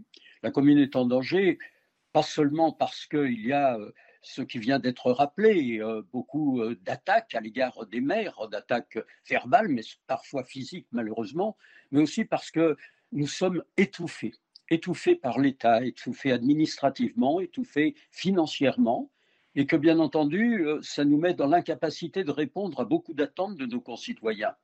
Et à partir de là, d'alimenter, j'allais dire, euh, la méfiance, euh, la méconnaissance des règles de la démocratie et d'entraîner des comportements qui sont de moins en moins civiques. Et je crois que c'est un danger qui peut atteindre la République elle-même. Euh, plus que jamais, on a quand même le sentiment que ce congrès des maires de France, il arrive comme un, appel à l'aide euh, lancé au, gouvernement. Elisabeth Borne, elle, viendra prononcer le discours de, clôture jeudi prochain. Alors qu'est-ce que vous pouvez lui dire dès maintenant qu'elle prépare bien son discours de clôture? Qu'est-ce que vous attendez d'elle? Nous attendons d'abord tout simplement que l'État entende enfin ce que les élus locaux ont à leur dire. Nous avons la légitimité démocratique tout autant que le gouvernement peut l'avoir. Nous sommes élus par les femmes et les hommes dans notre commune et nous représentons la vérité du terrain. Et je sais qu'il y a malheureusement un long chemin entre le terrain et l'État. Aujourd'hui, il faut que l'État apprenne à nouveau à considérer que les collectivités territoriales, et en particulier les communes, sont des partenaires à part égale et non pas des sous-traitants. Aujourd'hui, on nous lance à la tête euh, des plans, un plan vélo, un plan chaleur, un plan école, sans que jamais les moyens ne nous soient donnés de répondre aux attentes. C'est tout à fait insupportable. Et ça décrédibilise la parole publique. Et nous sommes encore les seuls élus qui aient une large confiance de la population. Plus des deux tiers des Français font confiance à leur maire, alors que l'ensemble de la classe politique française est malheureusement en difficulté. Oui, il faut se servir des maires, des communes, comme un levier, et non pas considérer qu'ils sont une charge. Si Mme Borne vient nous dire qu'elle a enfin compris que nous ne sommes pas une charge, que nous ne sommes pas des sous-traitants, mais que nous sommes là pour faire que la France aille mieux, alors je pense qu'on pourra travailler ensemble. Aujourd'hui, la méfiance en est à son point maximum. Hum, une dernière question rapidement. La moitié des maires euh, aujourd'hui estiment qu'ils ne vont pas se représenter en, 2026. On parlait tout à l'heure du risque démocratique. Est-ce que pour les remotiver, comme le ferait quelque part une entreprise privée, est-ce qu'il ne faut pas aussi euh, relever euh, le barème de leur indemnisation comme le propose le Sénat aujourd'hui? Ça ne serait que justice. Quand on sait les responsabilités, quand on sait la charge de travail qu'ont les maires, et leurs élus, parce qu'il n'y a pas que les maires, il y a des adjoints, il y a des conseillers municipaux, qu'il y ait une meilleure considération, qu'ils soient mieux rémunérés, ne serait que justice. Mais l'essentiel, j'allais dire, euh, du recul que prennent beaucoup d'élus, c'est le sentiment qu'ils ne peuvent pas répondre aux attentes de la nation parce que l'étouffement financier, l'étouffement administratif les met dans l'incapacité de répondre à des demandes légitimes. Nous sommes aujourd'hui dans un supplice du garrot qui nous étouffe progressivement et qui n'est pas loin de nous asphyxier. Merci beaucoup André Léniel. Je le rappelle, vous êtes vice-président de l'Association des maires de France, les maires de France qui entament leur congrès annuel à partir de demain à Paris. Merci encore. On va parler à présent du conflit au, Proche-Orient. Euh, plusieurs familles d'otages sont arrivées hier à, Jérusalem euh, après plusieurs jours de marche pour euh, maintenir la pression sur le Premier ministre israélien Benjamin Netanyahou et réclamer la libération de leurs proches. Ces familles qui avaient débuté leur marche mardi dernier, vous le voyez sur ces images à Tel Aviv. Pour rappel, environ 240 personnes ont été enlevées par le Hamas le 7 octobre dernier. Nous sommes en direct de Tel Aviv avec nos reporters Stéphanie Rouquier et Florian Paume. Bonjour Stéphanie, la situation concernant un accord de libération des otages est très confuse effectivement une situation encore extrêmement confuse car d'un côté, eh le journal, le Washington Post a annoncé hier soir qu'un accord avait été conclu entre les États-Unis, Israël et le Hamas pour la libération de 50 otages, 50 femmes et enfants contre une pause dans les combats, une pause de 5 jours, mais aussi plus de distribution d'aide humanitaire et plus de distribution de carburant au sein même de la bande de Gaza. Et de l'autre côté, eh il y a le Premier ministre Benjamin Netanyahou lui a annoncé juste après cette annonce du Washington Post que eh bien, tout ceci n'était que des rumeurs. Je vous propose de l'écouter. En ce qui concerne la question des otages, il y a beaucoup de rumeurs infondées, beaucoup de fausses publications. Je tiens à préciser que jusqu'à présent, il n'y a pas eu d'accord. Mais je vous promets que lorsque nous aurons quelque chose à dire, nous vous le ferons savoir.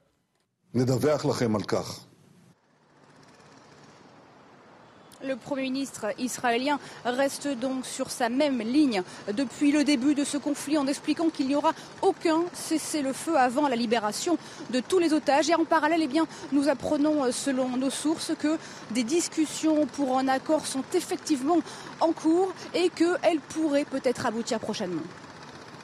Merci pour toutes ces précisions, Stéphanie Rouquier. Merci également à Florian Paume qui vous accompagne derrière la, caméra. On va parler des conséquences de ce conflit en, France avec cette explosion incroyable des actes antisémites. Plus de 1500 actes euh, recensés depuis le, le 7 octobre. Euh, dans ce contexte, on a beaucoup de, de, juifs français qui ne se sentent pas ou plus en sécurité euh, dans leur propre pays et notamment dans l'université. Oui, c'est le cas de Thomas, dont le prénom a été euh, modifié par mesure de sécurité, qui est étudiant à la faculté de Nanterre dans les Hauts-de-Seine. Depuis l'attaque euh, du Hamas contre Israël, ce jeune homme a remarqué une recrudescence de tags antisémites dans son établissement. Les détails avec Kylian Salé. Devoir baisser les yeux et se faire petit parce qu'il est juif, voici le quotidien de Thomas à la faculté de Nanterre. Depuis le début de la guerre entre Israël et le Hamas, l'ambiance est pesante pour cet étudiant je me sens absolument pas en sécurité. Bah, déjà, je, déjà, je l'étais pas avant. Je le suis encore moins maintenant. Euh, pour vous dire, je ne traîne plus seul à la fac. Soit je vais dans des endroits où, euh, où je suis en sécurité, où je sais qu'il y a du monde, euh, comme la bibliothèque ou quelque chose comme ça. Soit je suis entouré d'amis à moi envers qui j'ai une entière confiance. Le jeune homme remarque une recrudescence des tags antisémites dans son établissement. Tout comme lui, de nombreux juifs partagent ce sentiment d'insécurité. Ils sont inquiets de voir cette montée. Beaucoup se posent de questions et il est, très important aujourd'hui que nos autorités euh, comprennent que les Français d'origine juive, en tout cas, citoyens exemplaires, rappelons-le, eh bien, se posent la question de savoir s'il y a encore de la place pour eux dans ce pays. Le CRIF appelle la France à montrer son autorité vis-à-vis -vis des actes antisémites, à faire taire les idéologies racistes et à punir durement les auteurs de propos haineux.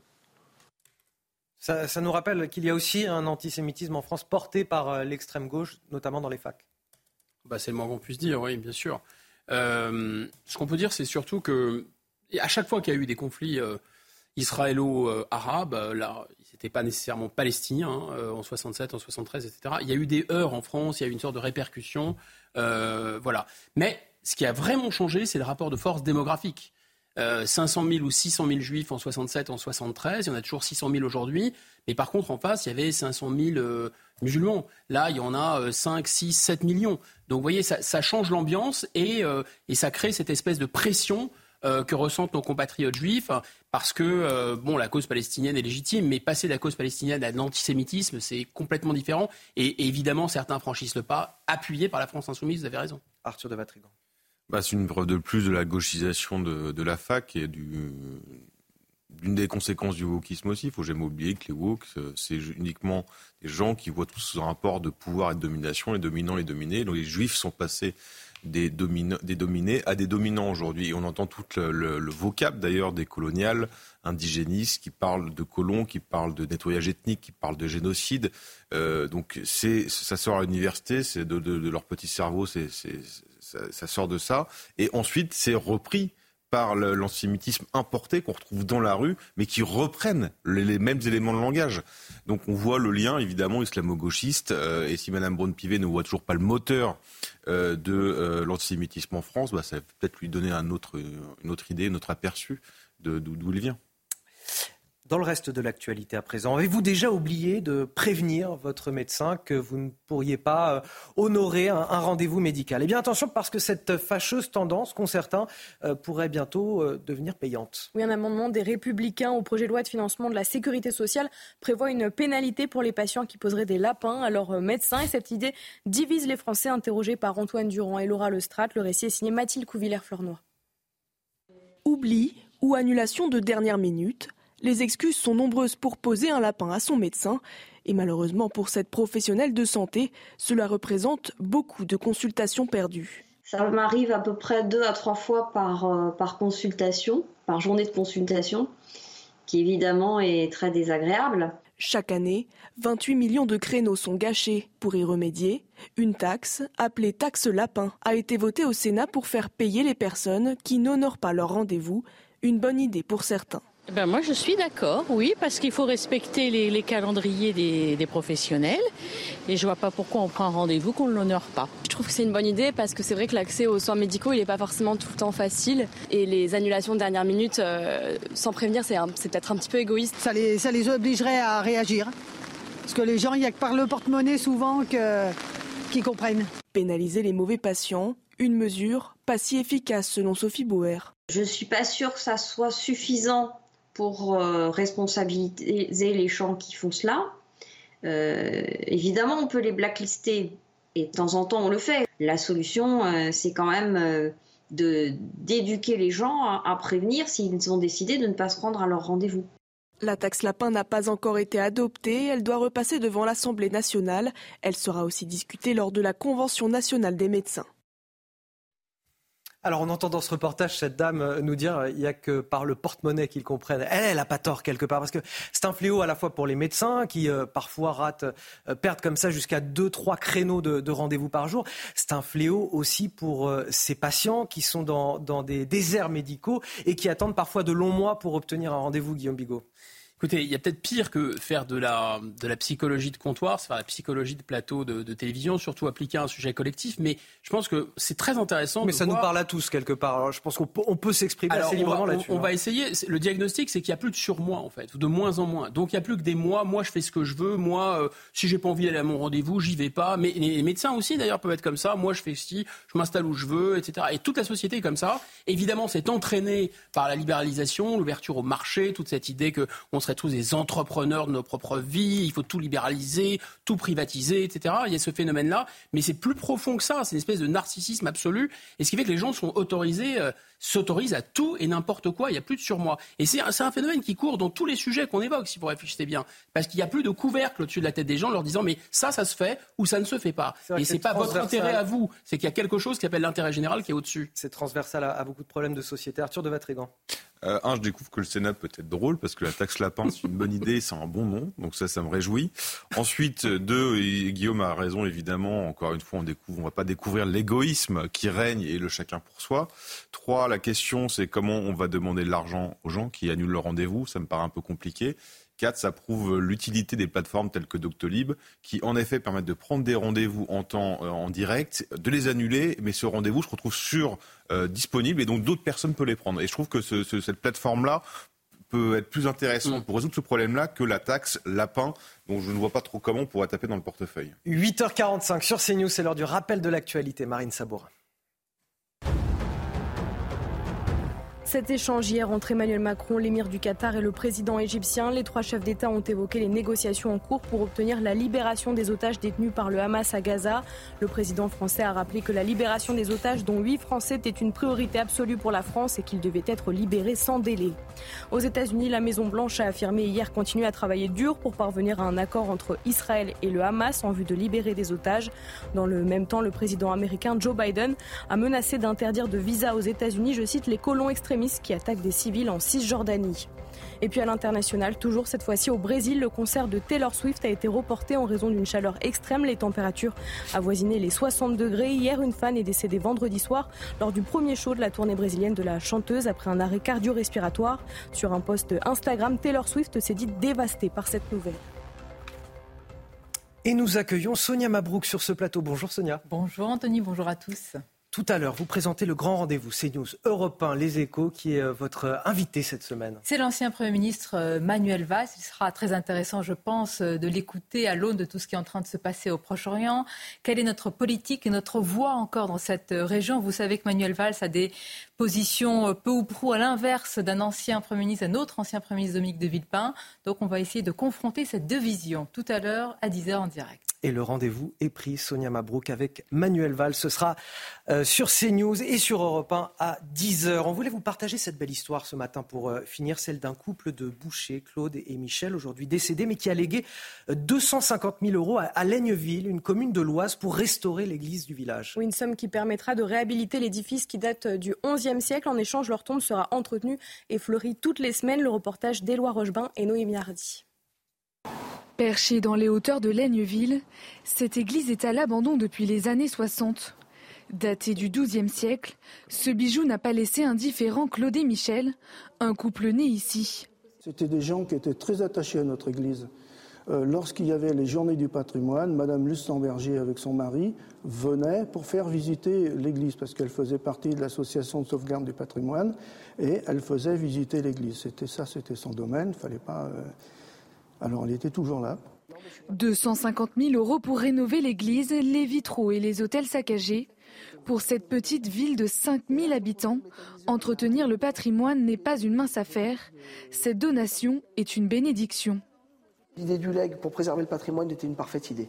L'avantage de protéger le patrimoine, c'est que ça sert à tout le monde. C'est-à-dire qu'on aurait pu, j'ai vu deux, trois commentaires où disaient oui, mais ils auraient pu donner ça pour les pauvres. Ok, on entend bien. Là, l'avantage, c'est que c'est un leg durable pour le patrimoine et le patrimoine, tout le monde en bénéficie quelque part. Et l'important, c'est de pouvoir laisser un patrimoine durable aussi aux générations futures. Sans héritier, c'est avec discrétion qu'ils ont décidé de léguer cette somme, à la plus grande surprise du maire. En fait, la seule frustration que j'ai en tant que père, c'est de ne pas avoir pu les remercier de leur vivant. Grâce à eux, d'ici quelques années, les habitants de Laigneville entendront à nouveau les cloches sonner. Allez, on finit cette, euh, cette émission avec les sports. Retrouvez votre programme de choix avec Autosphère, premier distributeur automobile en France. Et 1, et 2, et 3. Bon, je pourrais aller jusqu'à 14 comme ça. 14 pour euh, les Bleus face à, Gibraltar hier soir, Marine. Oui, une très lourde victoire marquée notamment par un triplé du capitaine Kylian Mbappé un premier but du jeune Warren Zahir. Un nouveau record pour les Bleus qui n'avaient jamais inscrit plus de 10 buts dans un match. On s'en souvient, c'était face à l'Azerbaïdjan en 1995. Prochain rendez-vous face à la Grèce mardi prochain. Vous avez profité de votre programme de choix avec Autosphère, premier distributeur automobile en France. On arrive à, la fin de cette émission. Le temps pour moi de remercier Marine Sabourin, Guillaume Bigot, Arthur de Vatrigan et Harold Iman. Vous restez avec nous sur CNews. On marque une courte pause. L'info continue avec Elodie Huchard dans un instant, l'heure des pros.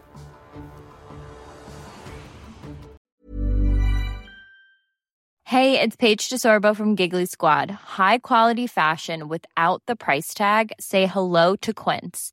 I'm snagging high-end essentials like cozy cashmere sweaters, sleek leather jackets, fine jewelry, and so much more. With Quince being 50 to 80% less than similar brands.